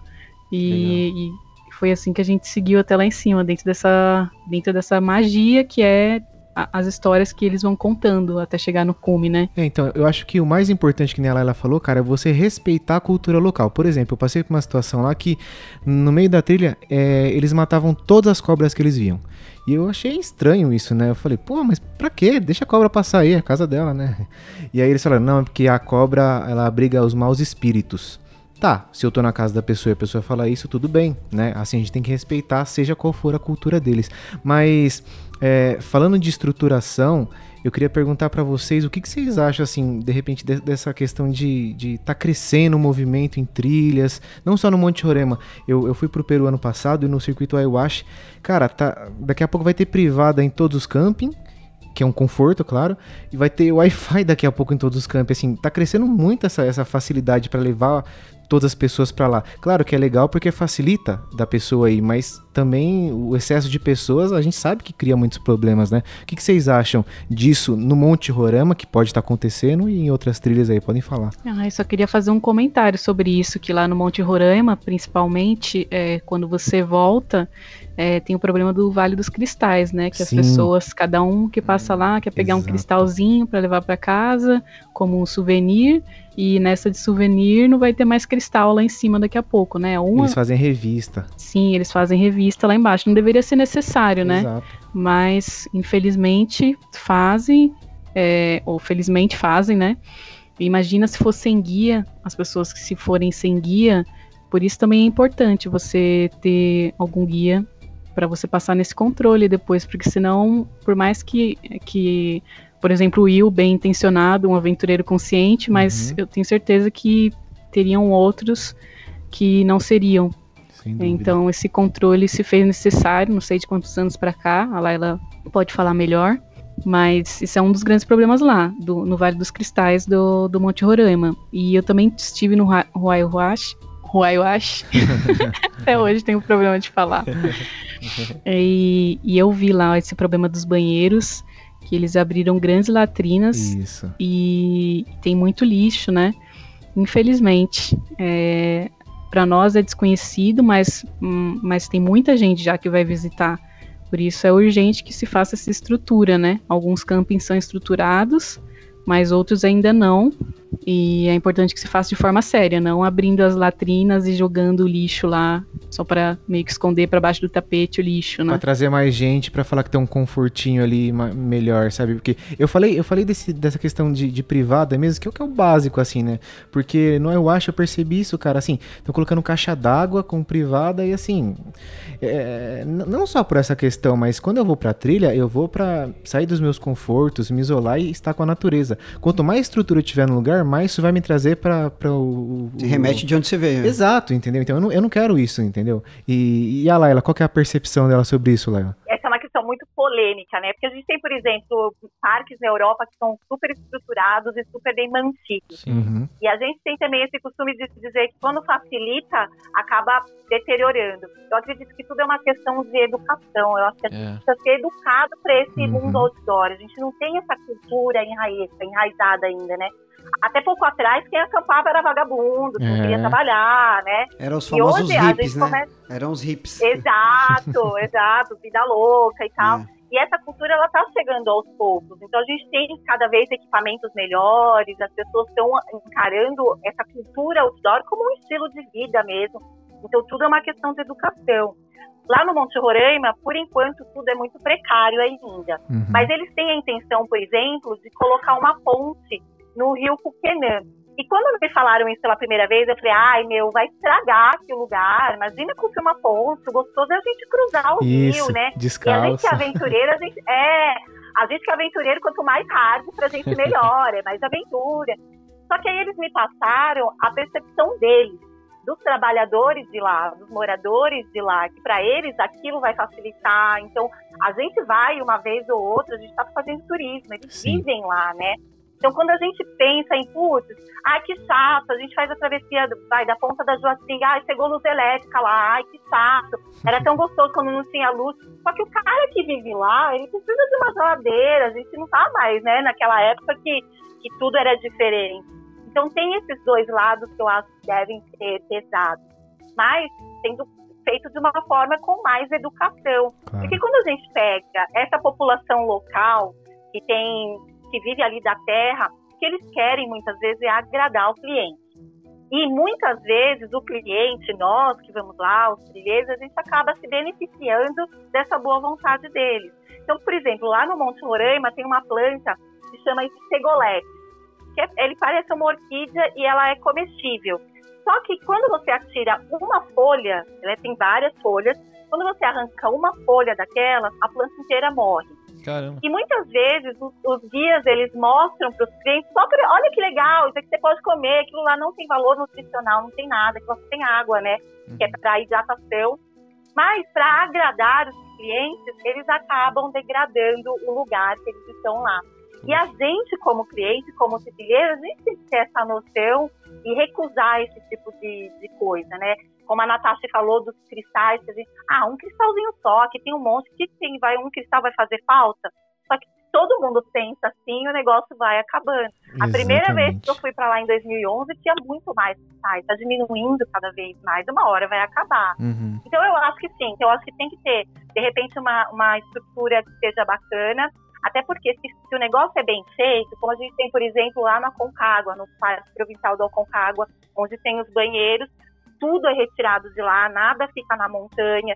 Então, se a gente tem uma estrutura que é bem feita e que tem um cuidado, o que eu acho que dentro da Venezuela é muito difícil de acontecer, é uma utopia até, né? Uhum. Mas quando a coisa é bem feita, eu acho que muitas vezes essas facilidades acabam até por preservar o lugar, né? E as pessoas podem ter mais acesso. Pra gente que é aventureiro é ruim, porque a gente gosta de passar perrengue, né? Quanto mais perrengue, melhor. Mas eu acho que acaba sendo de uma maneira, acaba preservando, acaba auxiliando eles. Aquele acampamento no campo base, por exemplo, quando chove, aquilo lá vira uma lameira, É. não tem onde cozinhar. Os coitados. Do... E pro cliente, ele tá confortável, a barraquinha dele tá Sim. montada, a comida dele vai chegar prontinha dentro da barraca dele. E quem vai se lascar é o coitado do nativo que tá lá se esforçando para trabalhar. E a gente muitas vezes não vê o outro lado, né? A gente enxerga só o nosso próprio. Eu achei, eu achei legal a sua colocação, foi muito perfeita, mas é, de tudo a palavra mais importante que você mencionou aí foi a palavra educação, Isso, sabia? eu ia falar isso. Sabe por quê? Porque isso é uma coisa que a gente costuma debater aqui. É, ah, o cara que vai, por exemplo, fazer um, dar um exemplo bobo aqui, o cara que vai pra Cachoeira da Torre ali em Paranapiacaba, que vai de calça jeans, tênis Nike Shox, blusa de moletom XYZ. Pra gente não interessa a roupa que ele tá, talvez ele tenha só aquela. Exato. Mas se ele tiver educação e pensar em preservar, já é o que basta. Ele não nenhum, precisa ter os melhores equipamentos, entendeu? Eu quando eu come, eu, eu falo, meus, daqui a pouco os caras vão me proibir de falar isso, mas quando eu comecei a fazer trilha, eu fui com uma calça social, uma bota da obra e uma camisa do exército. E com o espírito aventureiro e sabendo que eu não podia deixar lixo na trilha, entendeu? Então, é, eu tinha essa educação. Isso é uma coisa que, que nos faltou. Eu acho que tudo é realmente uma questão de educação. Mas eu queria mesmo era comentar o seguinte: pensando no Monte Roraima lá, que, que não se pode entrar sem, sem um guia, que você tem que pagar, é, essa, essa arrecadação que eles fazem lá. É, para onde, que onde que se direciona? Direciona para as comunidades, é, para os guias locais, ou o parque, ou alguém que gerencia ali, tem alguma. Recebe alguma parte disso, e se eles dão algum retorno né, com essas entradas que são cobradas, assim, se, que, vocês que frequentam lá, se vocês veem alguma coisa que é feita para dar um retorno, né? Porque, beleza, estamos cobrando, ok, como, o que, que nós estamos dando de retorno? Se tem algum manejo, alguma coisa nesse sentido, como a ponte que você disse aí que eles pretendem fazer, no caso. É, então, tudo que eles fazem lá é muito é arrecadação da própria comunidade. Tudo para eles é muito difícil. Né? O Daniel lá, que virou capitão, exemplo, ele está numa luta para conseguir comprar um carro passo por passo, que é, só se chega em Paratepu por passo por passo. Então, às vezes, eles precisam de uma emergência médica ou fazer compra numa cidade, eles precisam terceirizar esse trabalho que acaba sendo muito caro. Então, tudo para eles é muito dificultoso. Para entrar no parque, paga-se uma entrada, que é um valor irrisório, é muito baixo. Eu não, não lembro agora quanto é que é, mas é tipo algo em torno de 10, 15 reais. É bem pouquinho que paga para entrar. E o que você contrata, a obrigatoriedade de você contratar um guia local. E aí o que você paga para esse guia local é do guia local. O dinheiro vai ficar para ele, para a Ah. família dele, para o Legal. Sustento, sustento dele, né? O profissional que está contratando. Então, e o, o parque ele tem gastos, né? Porque ele tem ali uma, uma sede, ele tem guarda-parques que ficam lá, que são pessoas que precisam receber. Então, essa vistoria das mochilas, por exemplo, por conta, para ver se ninguém está trazendo nada de lá de cima, e não é só cristal, não, é mudinha de plantas, enfim, né? Vai que algum doido quer trazer um sapinho lá de cima. Exatamente. Eles fazem essa vistoria. Então, tem os guarda-parques que trabalham lá, e esses guarda-parques eles precisam receber. Então, essa arrecadação é feita para isso. Há um tempo atrás, há dois anos atrás, começaram a cobrar uma entrada. Uma outra comunidade começou a cobrar a entrada para entrar no Roraima, porque o pessoal que ia para o Roraima, o dinheiro ficava todo em Paratepu, e São Francisco, que outras comunidades não ganhava nada. Eles botaram lá uma portaria, e aí cobra, não cobra. Então, tudo lá é muito entre comunidades mesmo, né? E o Win Park, que é o, o parque né, de Canaima, ele, ele fica como, como elas são, são questões indígenas e de território indígena, ele não se mete muito na briga deles, não. Uhum. Então, uma hora você vai e cobra entrada, na outra hora você vai e não tá mais cobrando entrada. É uma, é uma bagunça, porque não tem alguma coisa pré-estabelecida, né? Mas a, a entrada fica para o parque e o que se paga para os carregadores e para os guias locais fica para eles mesmo, para o sustento, sustento da, deles, da família deles.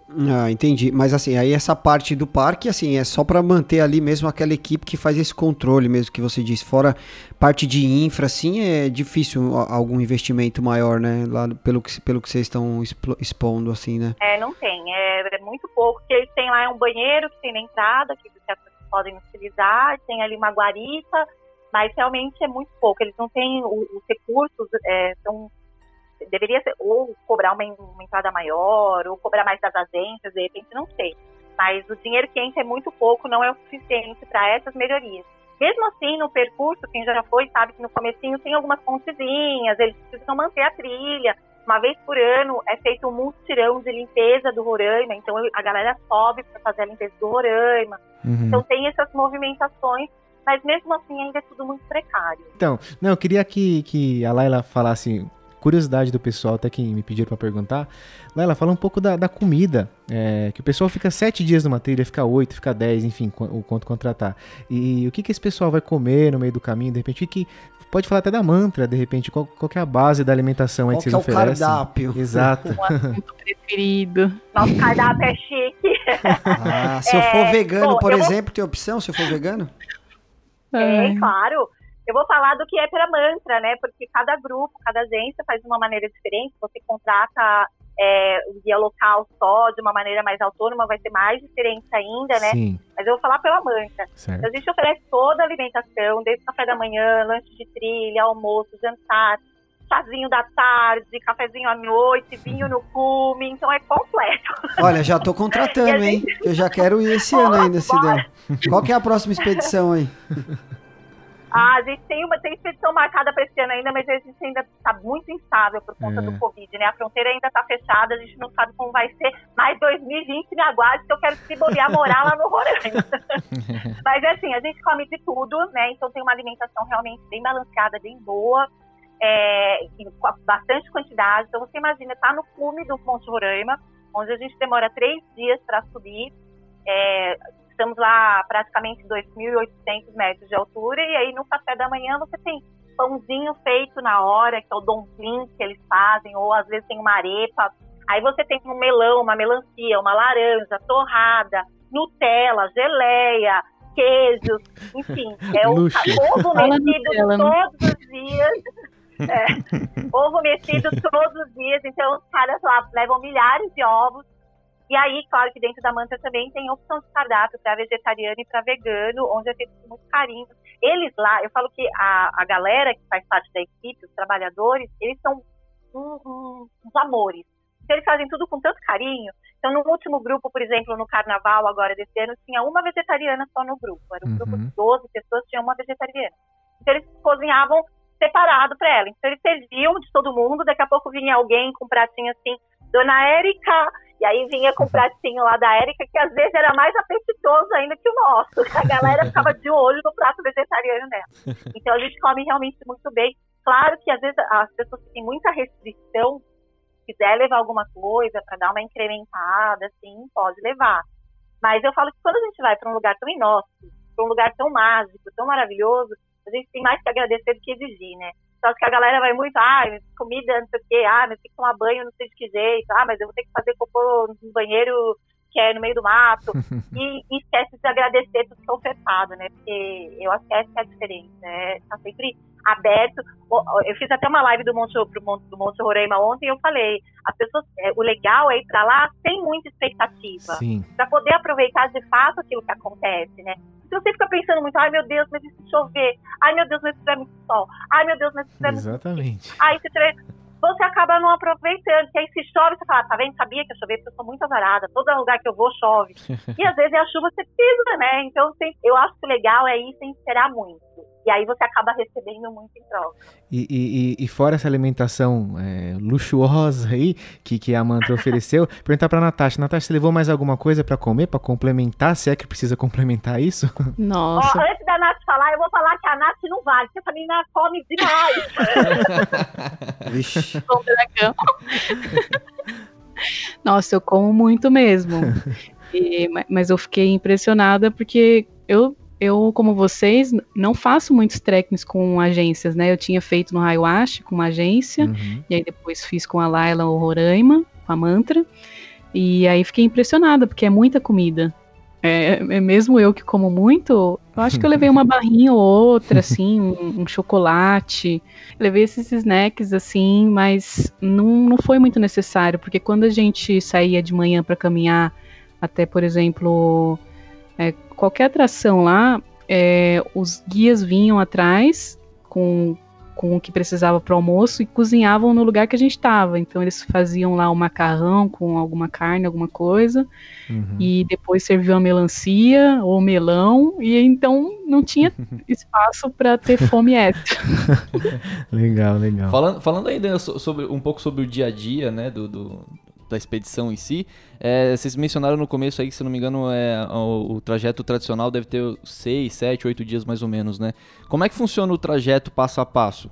Só pra gente tentar entender melhor, quem tá ouvindo a gente também que não conhece o Roraima, né? Que queira fazer de repente depois aí, tentar entender como é que funciona mais ou menos. Então vamos lá, né? Primeiro a gente começa então, a expedição ela começa em Boa Vista, né? O encontro é em Boa Vista. No Brasil ainda. De Boa Vista a gente precisa.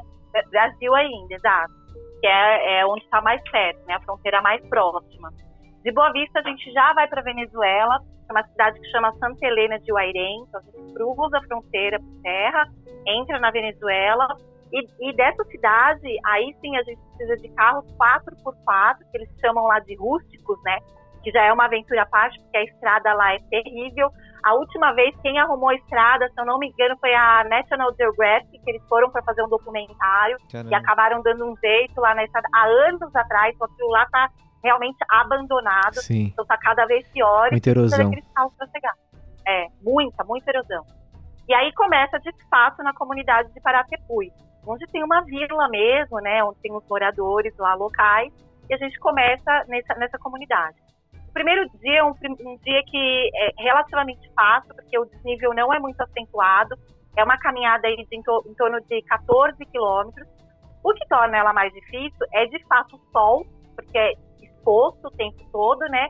E o fato de ser o primeiro dia, então o corpo ainda não está acostumado com o ritmo da caminhada, a ansiedade é muito grande. Mas o que é muito legal é que desde o primeiro dia a gente caminha de cara para o Roraima. Então, conforme a gente vai se aproximando, ele vai crescendo diante dos nossos olhos, né? Você vai o tempo inteiro percorrendo, ele vai chegando perto, né? É muito legal. Então, nesse primeiro dia são esses 14 quilômetros.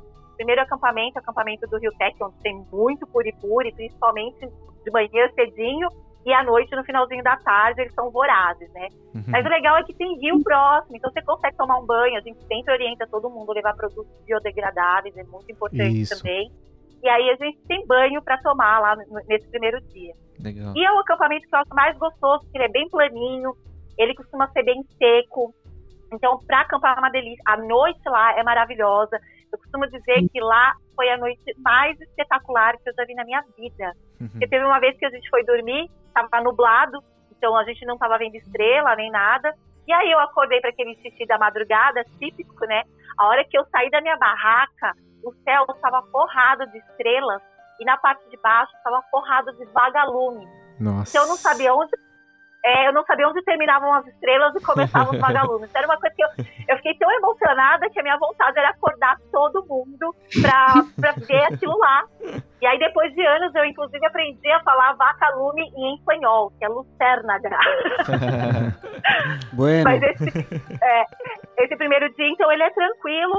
Segundo dia, a gente tem a travessia de dois rios. Então, é um segundo dia que é um pouco mais desafiador, que a gente atravessa o rio Cuquenã. Quando chove na cabeceira do rio, ele fica bem caudaloso e, e com muito volume de água, então precisa de um cuidado especial. Ele não é tão profundo, tem parte dele que é, mas é onde a gente atravessa da pé e a gente faz essa travessia com todo cuidado. E aí são nove quilômetros até o acampamento base.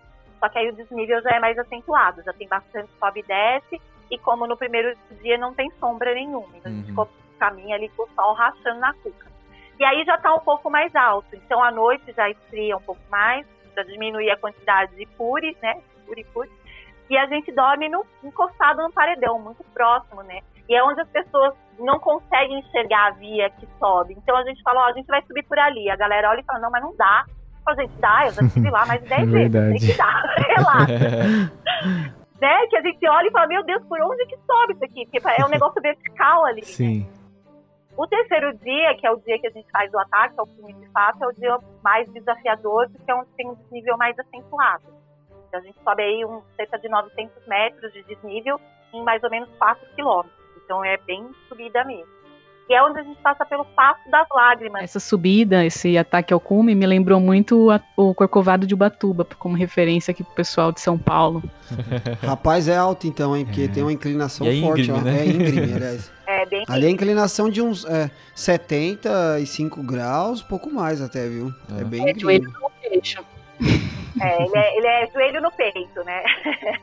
E, mas assim, é onde tem a São, são quantos quilômetros de subida aí? 4 quilômetros de rampa. Ah, quatro quilômetros. do, do acampamento base, é mais ou menos 4 quilômetros do Legal. acampamento base até, até chegar no cume, né? Uhum. E no meio desse percurso, na verdade, na parte final dele, é onde a gente passa por um ponto muito conhecido, que é a o Passo das Lágrimas, que é onde realmente cai uma cachoeira do Roraima e a gente precisa passar por baixo dela para poder fazer a ascensão. Que legal. E aí tudo depende da quantidade de chuvas do dia anterior. Se choveu, você passa embaixo de uma enxurrada, e o rio mesmo lavando ali o chão. Se não choveu, tiver seco, você passa embaixo de gotinhos de felicidade. Mas eu costumo dizer que o Passo das Lágrimas ele é um portal. É lá que vai dividir o planeta Terra do planeta Roraima. Porque passando o Passo das Lágrimas, você entra realmente No num mundo perdido. completa- no mundo perdido, exato. Então é muito gostoso. É uma caminhada mais curta até chegar no topo. Só que aí lá no topo depende do hotel que você vai ficar, porque tem hotéis que ficam bem próximos à subida, à rampa, e tem hotéis que ficam muito afastados. Sim. Então, se pegar um hotel mais afastado, vai ter que ainda caminhar bastante lá no topo até chegar. Por isso que às vezes as pessoas, as pessoas perguntam, ai, quantos quilômetros que dá para chegar no ponto triplo? Depende do hotel que você está lá em cima. Então é muito difícil de falar. É difícil até de precisar quantos quilômetros tem o trekking do Monte Roraima. Meu, não dá para saber, porque depende de onde você vai ficar, a quantidade que você vai andar, né, o que vai fazer lá em cima. E aí lá em cima a gente passa duas ou três noites, depende do roteiro que for ficar, e aí é um acampamento fí- fixo, não precisa mudar de acampamento, a não ser que vá fazer a proa. As pessoas que vão Ah. fazer a proa, que é o, é o outro ponto do Roraima, aí precisa mudar todo o acampamento. Aí eles vão acampar do lado brasileiro, que é o único hotel que tem do lado brasileiro, que é o Hotel Fati, e aí tem que levar todos os equipamentos, leva tudo. Então, por isso que a expedição acaba sendo mais longa também quando você vai fazer a proa. Ô, Laila, é, você tá falando aí de hotel aí, você podia definir melhor o que, que seria esse hotel aí, porque eu tô, Imagina uma casa lá em cima, né? eu tô imaginando pelo menos um abrigo de montanha lá. Cara, ó, eu vou contar uma curiosidade. É, vocês devem saber, enfim, vocês eu não sei, porque vocês não têm cara de que assiste novela, né? Mas uma galera aí que assiste novela. Bom, tô assistindo O ultimamente. Wilton assiste, o Wilton é noveleiro. Olha, Que, que fase, hein? É. a, montanha- a falta de montanha não faz. Pois bem. Então, mas teve, teve uma, uma novela uns anos atrás que o cenário principal, é, o palco da novela, era o Monte Roraima, né? Uma novela que tinha o Comendador, tinha o Diamante Rosa, não lembro agora qual que era o nome, o nome da novela, mas tinha essa novela. E aí o que, que acontece? O público que assiste novela em geral não é o mesmo público que vai praticar trekking, né? Claro. Então tem muita dona de casa, muita é, tá, uma galera que via aquelas, aqueles cenários do comendador lá em cima do Roraima, né, bonitão e tal, e se encantavam e queriam conhecer o Monte Roraima. E aí quando iam pesquisar, principalmente pesquisavam nessas agências venezuelanas, viam que no, no topo tinha o Hotel Guátaro, o Hotel Uno, o Hotel Índio, e achava ia ficar num hotel. E quando chegava lá, não era nada disso. São Nossa. grutas, né, que a gente fica abrigado da chuva e do vento lá em cima. Então são diversos hotéis, que, na verdade são grutas. Você já chegou a ver algum mal de entendido hotel. desse, assim? Da galera fechar o contrato e chegar lá, cadê o hotel? E de repente dar de cara lá com a, com a minha- caverna. Da minha parte, não, mas eu já fiquei sabendo de agências lá que já aconteceu. E muitas vezes casal, que o homem sabe o que que vai enfrentar, mas muitas vezes não, amor, a gente vai ficar no hotel lá em cima e tal. E aí vai, chega lá, não é nada daquilo. E aí, continuando a- o, o detalhado aí dos dias. Aí lá em cima a gente faz, então, fica num, num- acampamento físico e sai durante o dia com mochilinha já tá aqui só para conhecer os pontos atrativos. Que aí são vários que a Natasha já citou aí. E para descer, para subir são três dias de, de caminhada e para descer a gente desce em dois. Uhum. Então junta dois dias em um, né? Porque Pra o descer todo o Santa Ajuda. faz Pra descer, pois é. Então a descida da rampa, ela costuma ser mais rápida. Sim. Muita gente acha mais difícil descer, né? Mas ela Uhum. acaba sendo de fato mais rápida. E aí a gente desce em dois dias. E no último acampamento, quando chega de volta no acampamento do Rio Tec, dependendo da época do ano, se é uma época que tem bastante gente, eles ainda vendem uma cervejinha venezuelana pra gente Isso. comemorar lá. e aí é uma festa total, porque e eu- e é muito engraçado que no final as pessoas estão com aquela, aquele último dia, com aquela dor no coração de ir embora, sabe? De, É sempre assim. que experiência maravilhosa. É. Então é muito gostoso. Então é isso, por isso que depende, a quantidade de dias depende da quantidade de noites que vai ficar lá no topo. Claro. É o que eu queria Nossa. acrescentar aqui é que o único dia que tem alguma estrutura no camping é o primeiro dia nesse Rio Tech, mas tem uma casinha lá onde os guias cozinham, tem uma mesa que nós acabamos usando para tomar nosso café. É o único dia que tem alguma estrutura e tem uma casa de uma família um pouco mais afastada, mas que está ali também é, no arredor do camping. Depois é, não tem mais nada, é tudo selvagem mesmo. O que eu me lembro é que a gente passou por uma igrejinha que eu fiquei muito curiosa. Eu não sei se a Laila tem algum detalhe dessa igreja, mas é uma, uma igrejinha, assim, uma capela, é, um pouquinho antes de chegar no rio Cuquenã, que eu fiquei encantada, assim. Eu não tenho nenhuma pretensão de casar, mas se eu fosse casar um dia, seria a igreja perfeita.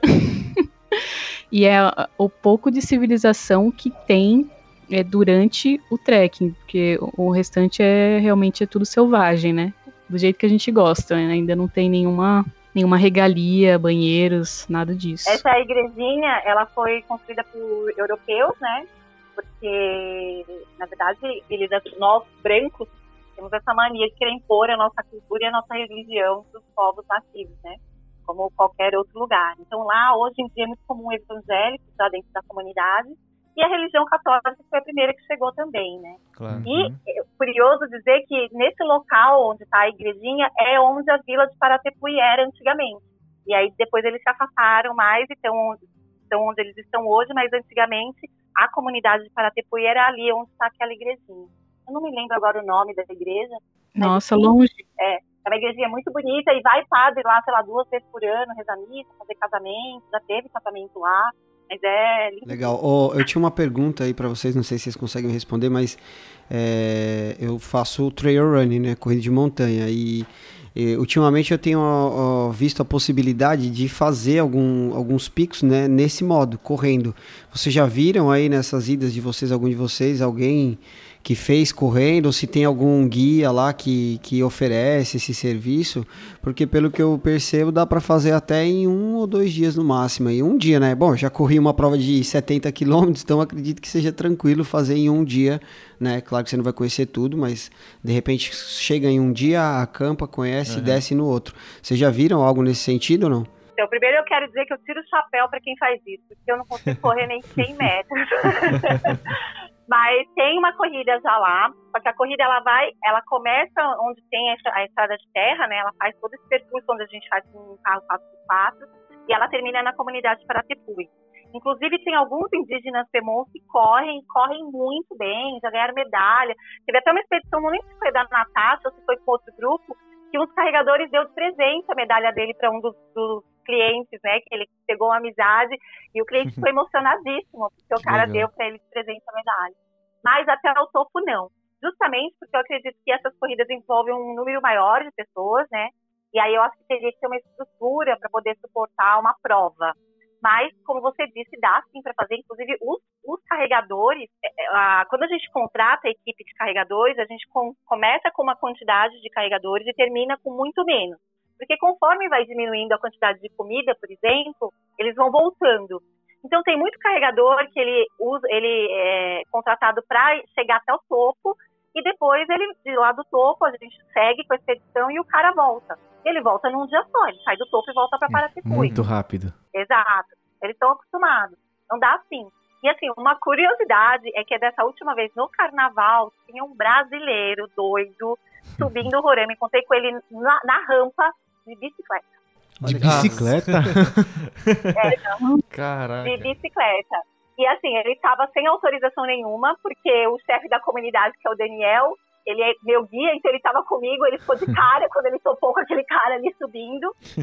E eu acho complicado, porque bike lá em cima, cara, você acaba passando por cima, você passa por cima de um sapinho lá, facilmente não enxerga, porque o Nossa. sapinho é preto na pedra preta, da preta a gente não enxerga nada. É. Então, ele, ele fez uma coisa que é ilegal, assim, sem autorização nenhuma, mas tá, deu louco e foi, né? E subiu. Bom, mas correndo pode então, né? Tranquilo, legal, bom saber disso. Só Sim, arrumar um pode, guia lá pode. que corre bem lá e pega outro na volta e acabou, beleza. Bom saber, porque viabiliza mais ainda o que eu tô pensando. Bom, a gente já sabe que a gente vai correndo, a gente vai escalando, a gente vai caminhando, hein? Ó, três aí. E tudo com a mantra de staff. Opa, pode me chamar. e se quiser casar na igrejinha, a gente organiza a festa. Aí é com a Natasha. Não, sai. Que isso, Natasha? Ah, ela, ela pode fazer uma edição especial de corrida, trail running, em parceria com o Will aí. Opa, olha, É. eu, tenho, eu tenho certeza que se você fizer isso daí, vai ter muitas pessoas querendo ir, viu? A comunidade do trail, principalmente os meus amigos, eles gostam muito. Eu já fiz várias com eles É até. verdade, Inclusive, costumo gente. fazer, né? Guiá-los sem, sem, sem Ó, nada assim. Pode ter Vou certeza. dar um beta pra vocês, que é, é assim, que é uma prova que tem lá perto, que é sensacional. Tem um lugar que em Boa Vista, Boa Vista não, em Roraima, que se chama. Ai meu Deus, fugiu o nome agora, peraí que eu já vou te falar. E eles têm, recentemente eles começaram com uma prova. Eles começaram com uma prova de a Tepequém. Já ouviu falar em Tepequém? Não. É uma serra lá, né? Meu, é uma terra que está no, no- ali quase divisa com a Venezuela, maravilhosa, cheia de cachoeiras, é, tem um formato bem parecido com o Tepui e tem agora uma corrida que é a Tepe, Tepequém Trail, uma coisa assim, que é sensacional. Então, pra galera que é do sul, aqui sudeste, ninguém conhece. Quem participa é o pessoal lá de Manaus, Boa Vista, e é uma, uma prova assim, sensacional e um lugar que é de tirar o fôlego que a gente, nós brasileiros, não conhecemos. Estrangeiro vem de monte, alemão, vem monte pra lá. E a gente, a maioria das pessoas nunca ouviram falar. É Pequém, que fica ali em Roraima. Queria falar não, mas o Will já tá aqui no computador fazendo a inscrição. Tô pesquisando já. No caminho, quando a gente tá na- no 4x4 indo pro Roraima, a paisagem é incrível, né? E, e a entrada para essa serra é, fica nesse caminho, né? Tem vários, tem várias atrações que, se a pessoa quiser estender a viagem dela, dá para ir nessa Serra do Tepequém, tem Que outras massa. cachoeiras, as trilhas da Gran Savana lá. Então Ó, dá pra você ter para uma ideia, é, Tepequém é o único lugar no Brasil onde se tem ainda cavalo selvagem. Nossa. Olha, Então é uma coisa maravilhosa. deve ser lindo. Legal. É, ô, ô É. Laila, deixa eu perguntar não só pra você, pra Natasha também, que você foi várias vezes, mas vamos falar de perrengues, claro, por que não, né? Perrengues, Laila. Perrengues do Monte Roraima. Sessão perrengues. Nossa, eu tenho um bom. Quando a gente chegou no nosso hotel lá, é, a minha barraca ficou num lugar um pouco inclinado. E aí eu fiquei meio incomodada, eu tava um luxo sozinha numa barraca para quatro pessoas. e não contente, eu quis mudar de lugar minha barraca. E aí eu dei uma volta no, na gruta que não chegava a ser uma gruta totalmente fechada, era como se tivesse só uma cobertura por cima das barracas, assim. Não era um, uma gruta que dá para você entrar, assim. Aí eu dei uma volta ao redor dela e vi que tinha um espacinho do outro lado, bem distante de todas as outras barracas, né, de todas as outras pessoas que estavam lá, e meio isolado. Mas eu falei, ah, aqui tá mais. Deitei no chão, vi que tava mais plano, falei, não, eu quero aqui. Aí a gente saiu para fazer os passeios do dia e os guias é, mudaram para mim a barraca de lugar, né? Quando eu cheguei já tava mudado. Aí eu cheguei, coloquei minhas coisas, tal, jantamos, tomamos nosso vinho e cada um foi para sua barraca. Não sei se eu tomei vinho demais. sei que eu deitei na barraca e é, dormi um pouquinho e todo mundo já tava dormindo, né? E tava bem longe, mesmo que eu gritasse ia, ia abafar, não dava para ouvir, né? E aí eu comecei a ouvir uns barulhos rondando a minha barraca. Caramba. E Eita. De rabo arrastando, rondando assim minha barraca. Não dinossauros. o que fazer. Eu falei, é uma onça, meu Deus. que não tem onça no cume do Roraima, né? Aí eu, pronto, não tem o que fazer. Aí eu acendi a lanterna, mas não tive coragem de sair da minha barraca. E peguei o bastão, aí eu fiquei com a lanterna em uma mão, o bastão na outra. Muito bom. sentada, dormi sentada assim. E quando eu escutava o barulho do bicho, eu iluminava para ver se ele saía. E aí ele saía. E não tive coragem de ver o que, que era. E, Ninguém teria. né, a minha imaginação é muito fértil. Não, somos dois. Eu teria, eu teria feito a mesma coisa que você. Ia ficar com a faquinha na mão e a lanterna também. Provavelmente algum dinossauro que topa lá. É, sim. Na minha mente, eu, eu criei uma criatura assim. Falei, não, melhor eu não sair, se eu gritar ninguém vai me ouvir. Peguei o apito, mas não falei, ah, não vou apitar também, não aconteceu nada. Aí, no outro dia, quando eu saí, eu segui as pegadas que iam mais pra dentro, assim, da caverna. Não tive coragem de ir até o final, mas eram umas pegadas, assim, de patinhas mesmo. E chamei o guia. Fui lá e chamei, falei, o que, que é isso? Olha essas pegadas. Ele falou que era um coati. então, que com medo de um coati, mal dormir. Ai, meu Deus. Depois você conta dando risada, né? Mas na- durante a noite eu fiquei assim, meio. Fiquei meio em pânico. Muito bom. É. Assim, a maioria dos perrengues que eu vejo co- acontecer com cliente geralmente envolve banheiro, né? Então, teve uma vez também que foi passar um Réveillon e no Réveillon a gente leva champanhe, né? Pra comemorar no cume, a gente faz a ceia do, do Réveillon no cume. Que legal. E aí a gente tava, é, foi muito gostoso, e aí que eu fui ah, bebido um pouco uma tacinha né, e foi no banheiro. E aí você esqueceu que ele tava no Roraima e relaxou demais, né? E aí quebrou o banquinho do banheiro e aí ele caiu Nossa. dentro do banheiro, com a barraca banheiro junto, e foi muito engraçado. Agora, Caraca. perrengue mais sério, é, perrengue mais sério de acidente, assim, de coisa mais grave, o meu grupo eh, nunca aconteceu nada muito. Já aconteceu de alguém torcer pé, de na hora de subir a rampa, por exemplo, teve uma moça que a sola da bota inteira dela saiu, ela não tinha bota no pé. Caramba. Esses perrengues às vezes acontecem.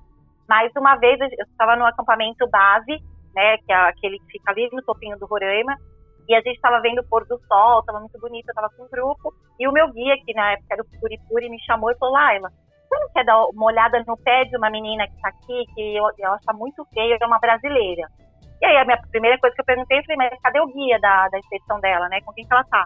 Então, ela tá sozinha. Aí eu não entendi nada e fui ver, o pé da menina tava com um monte de bolha, Nossa. e ela tinha feito uma bolha na sola, e continuou andando com aquela bolha, então o que Hum. aconteceu? A pele estava solta, a Ai. carne, e entre a carne e a pele estava cheio de areia. Ai. E ela não conseguia pisar, estava infeccionada. Olha, estava a coisa mais terrível. Aí eu falei pra ela, meu, cadê teu guia? ela falou, então, foi embora, minha inspeção inteira foi embora, como eu não consegui acompanhar, eles me deixaram pra trás. Caramba! E como assim? como assim te deixaram pra trás? Ela falou, sou eu e meu carregador. Então, a expedição contratada, a agência contratada, foi embora, deixou ela pra trás com o carregador. Ela tinha uma barraquinha muito da fuleca, não tinha comida, e o carregador que estava junto com ela não tinha nem barraca. Estavam frio à noite, aí eu até ofereci primeiro, dorme na minha barraca. Só que eles são muito tímidos e muito respeitosos, né? Ele não Uhum. aceitou, ele dormiu do lado de fora, no relento mesmo, naquele frio. E aí a gente fez o- os primeiros socorros, eu sempre levo o nosso kit de primeiros socorros bem recheado. A gente fez todos os curativos ali no pé dela. Dei o jantar para ela, o café da manhã no dia seguinte. Uhum. Mas acho que foi o maior perrengue, assim, de ter visto uma pessoa sendo abandonada pela expedição. Nossa. E, e, bom, perguntar pra vocês que no começo a Natasha falou também e a Laila pode falar melhor, pra vocês falarem um pouco do, do projeto Mochila de Batom, né? Que eu acho que é uma coisa que vocês fazem muito bem, que é encorajar mulheres aí no mundo outdoor e, e dar essa força, de repente, pra, pra pessoa que sente essa insegurança de tal. Não só pro Monte Roraima, né? Em qualquer trilha aí. Fala um pouco desse projeto pra gente. Bom, o projeto Mochila de Batom foi criado há uns anos atrás com, com o objetivo principal de incentivar as mulheres à prática do esporte outdoor, né? Então, aquelas mulheres que se sentiam inseguras, de, de ir com grupos mistos, ou mesmo sentiam que não tinham capacidade de fazer alguma coisa de uma maneira mais autônoma, né? Que achavam que precisavam de homem para montar barraca, para preparar comida, e se aparece um bicho na trilha, como que eu faço, né? Se tem alguma parte mais perigosa. E eu, como guia, já, já guiava grupos mistos, eu me deparei com essa situação das pessoas estranharem tanto pessoas, mulheres, indo sozinha para a montanha. Uhum. Isso aconteceu quando eu fui fazer uma visita técnica no Capim Amarelo. E eu fui e levei duas amigas, nós estávamos de três mulheres, mas para mim aquilo é um ambiente muito natural. Eu costumava, inclusive, fazer, é, é, fazer muita viagem sozinha, né? E a gente esqueceu de levar água. E aí eu sabia que o Capim Amarelo a gente precisava de água, é óbvio, né? Tinha uma casinha que tem, né? Aquela casinha que fica ali perto da Toca do Lobo, antes de começar a trilha, tinha uma mulher. E aí eu fui pedir pra ela se ela tinha uma garrafa, uma garrafa PET mesmo, pra eu poder pegar água aqui. Eu falei, meu, eu não vou voltar pra cidade, né? Estrada desgramenta aqui só pra comprar água, né? E aí ela deu a água, me entregou, olhou pra mim e falou, vocês vão subir a montanha? Eu falei, vamos. Aí ela olhou pra um lado, olhou pro outro, e aí olhou pra mim e falou, mas vocês vão sozinha? Aí eu falei, vamos. Ela botou a mãozinha na cintura assim e falou, oxe, mas não vai nenhum homem junto? Eu falei, não. Aí não contente, ela gritou, ô Zé, olha essas meninas, elas estão indo sozinhas lá pra cima. E aí nesse momento, nesse momento eu falei, caraca, como é que pode nos dias de hoje causar tanto espanto É. em ver três, se tivesse um homem junto, ou se fossem três homens juntos, ninguém ia estranhar. Sim. Mas só pelo fato de ter três mulheres sozinhas, aquilo causou um espanto tão grande. E aí, naquele momento, eu falei: bom, quer saber? A partir de hoje, eu vou começar a trazer grupos só de mulheres. Que legal. Mas a nossa, inten a nossa intenção é dar aquele pontapé inicial, sabe? De falar: vamos, minha filha, dá pra ir. E de Uhum. lá pra frente, a gente não quer dizer que mulher é melhor, ou nem que tem que se fazer separado. Não é nenhuma bandeira que a gente levanta Uhum. mas é de incentivar mesmo. Até porque o público da Mantra, o público que, a gente tem, é um público que tem muitas mulheres mais velhas, mulheres que estão descobrindo no trekking um estilo de vida diferente. Então eu ouvi os podcasts de vocês, aí a gente pensa nessa, na, sabe, na galera mais nova, mais aventureira, pratica o trekking mesmo com essa intenção de progredir no esporte, não porque eu quero chegar a fazer uma alta montanha, Uhum. é, fazer trekkings desafiadores, Uhum. de maneira autônoma. Só que tem uma parcela de pessoas que veem essas vivências em contato com o ar livre como um estilo de vida e muitas vezes uma salvação para um período de depressão, por um- uma situação que elas estão passando. Então, a minha principal intenção é chegar nessas pessoas, principalmente nessas mulheres, e dessa maneira fortalecer. Então, quando elas chegam, quando elas acham que não têm a capacidade de chegar, por exemplo, no cume de um capim amarelo ou no topo do Monte Roraima, e elas se veem lá em cima, elas se sentem tão empoderadas e tão é, realizadas que os problemas que elas têm no dia a dia acabam sendo fichinha. Então, elas acabam percebendo que o problema no emprego elas conseguem resolver, o problema dentro do casamento, o problema com o é uma maneira de fortalecer essas mulheres, de apresentar esse novo estilo de fazer E aí eu digo que não tem montanhista, eu não tenho esse negócio de montanhista raiz, montanhista Nutella, ou dentro do montanhismo, a gente vê muito tem que. Não, para você ser montanhista, você tem que ter tal tipo de equipamento. Você tem que fazer autônomo. Um montanhista não deixa ninguém carregar a sua própria mochila. Uhum. Só que muitas pessoas estão um pouco se fudendo se alguém vai carregar a mochila ou não, se ela quer aproveitar o Exato. caminho, se descobrir. Então eu já levei a Vera para o Monte Orema, que tem mais de 70 anos. É óbvio que teve um carregador que carregou a mochila dela. Claro. Eu já levei o neto com 9 anos. Mas isso não desqualifica nenhuma dessas pessoas, né? Sem São dúvida. atividades diferentes. Então, a nossa intenção com o projeto Mochila de Batom é justamente incentivar a prática e, claro, aquelas que se sentem mais atraídas vão se desenvolver, né? E vão fazer de maneira autônoma. O que eu fico mais feliz é perceber quando eu tenho um cliente que, de repente, está fazendo as coisas autônomo. Eu falo, pô, que legal, é uma raizinha que a gente plantou e o cara se desenvolveu, né? Então, é Legal. muito, os grupos são muito gostosos. Perfeito. Legal. Eu e- sempre gostei dessa veia independente, né? Não só como aventureira, é, como aventureira, aventureira, mas também como mulher, de poder ter é, é, essa. Também ter o protagonismo, também organizar a própria expedição e as próprias trilhas e poder ir entre mulheres. Por que não, né? É isso que a gente que poderia plantar na cabeça das mulheres. Por que não isso a mulheres, né? que até hoje a gente escuta aquela frase, ah, mas você, vocês estão sozinhas. Sozinhas não, a gente está juntas, né? Exatamente. Estamos subindo juntas. Perfeito. E, mas por mais que, por exemplo, o Capim Amarelo, que, que já fizemos diversas vezes com, com o grupo feminino, quando você chega no cume, vão ter homens, com Sim. certeza. É, os grupos vão se misturar. Mas foi importante para aquelas mulheres dar o start, né? Saber que elas estariam num grupo feminino, elas se sentiam melhor com, com essa informação e, e aí foram se aclimatando e tal, até que chegar no cume você é, troca experiência com os homens também Com e todo mundo. e todo mundo se junta. Exatamente. Isso, isso é o melhor de tudo, né? Poder juntar todo mundo sem, sem essa disseminação, sem, sem discriminação nem nada. Gente, é, agradecer demais vocês aí por esse papo que rendeu bastante aí. É, de verdade foi muito legal. Eu quero pedir para cada um de vocês passar contatos que vocês têm, pro pessoal procurar vocês, entrar em contato com vocês. As meninas, principalmente, quem quiser começar aí, ó. O pessoal tem o projeto Mochila de Batom aí, falar com a Laila, falar com a Natasha.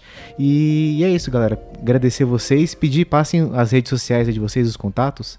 É, o meu Instagram é arroba Natasha Aventureira, com T-H-A e C-H-I, underline aventureira. E eu também tô, tô junto com a Laila lá no Mochila de Batom, no arroba Mochila de Batom. Muito bem, antes de mais nada, quero agradecer de coração o convite de vocês. Eu acho que é muito importante essa divulgação que vocês estão fazendo, de mostrar aí que essas aventuras, essas atividades outdoor é pra gente como a gente e que todo mundo pode praticar. Eu acho Com que certeza. é o maior benefício né, de disseminar essas informações através das histórias e através dos perrengues também. E mostrar que perrengue pode ser bom, quando é Com bem certeza. planejado, quando, é- quando a gente tem tudo muito organizado, né? Sim. o perrengue acaba sendo a melhor parte que sobra história para contar depois. Isso que é aventura, né? É, exato. Parabéns aí pelo trabalho de vocês. Vida longa esse podcast, que a gente possa ouvir histórias de aventureiros cada Amém. vez maior. Com certeza. É, e quero dizer que, então, eu tenho agência, muitas, eu, o que eu sinto é que muitas pessoas têm esse pé atrás de agência, né? E eu encaro isso como uma profissão, como uma- eu sou pedagoga de formação, mas eu sou guia também de formação depois, né? Entrei nesse mundo bem mais tarde, depois dos 30 anos, mas eu exerço essa profissão com a maior responsabilidade, com o maior amor possível e de maneira a levar mesmo o conhecimento e o sustento de muitas pessoas que vivem do turismo, que eu acho que são pessoas extraordinárias e que merecem muito respeito. Então, tenho, a gente tem a Mantra, tem aí várias saídas. A melhor maneira de encontrar a gente é no Instagram, então o nosso Instagram é mantra underline adventure. Tem o meu Instagram pessoal também, que é Laila Mantra. Lá no meu Instagram eu vivo dando dicas. Então o pessoal começou a me chamar de tia Laila, porque eu comecei a ficar mais, mais velha, né? Eu sou tiazinha do grupo. Então tem as dicas da tia Laila, além de ter a comunidade no Telegram também, quem quiser participar, só me mandar uma mensagem lá no Instagram, que eu mando o link para participar também. E é isso aí, projeto Mochila de Batom só para mulheres, grupos mistos para todo mundo que quiser ir pra montanha, Monte Roraima, tá no meu coração, na minha alma e na minha pele, então sou apaixonada. Então, se alguém quiser, bora, vamos que vai ser. Coração vai estar sempre aberto para receber a galera aí. E mais uma vez, obrigada e parabéns aí pelos trabalhos que vocês estão feitos, estão fazendo de uma maneira tão extraordinária. Show, show. Valeu, gente. Muito obrigado. A gente agradece aqui e a gente vai se falando aí. Em breve vai ter mais histórias aí. Obrigado, meninas. É, o Roraima agora já estava no meu coração e agora a Laila vai ter que me levar, logo menos. já tá, não tá tatuado no corpo, mas tá tatuado na memória já Tá, depois desse né? podcast. Obrigado, viu? Valeu, parabéns pelo Valeu, gente, podcast obrigado. aí. Valeu, obrigado. Obrigadão pelo papo, pessoal. Tchau, tchau.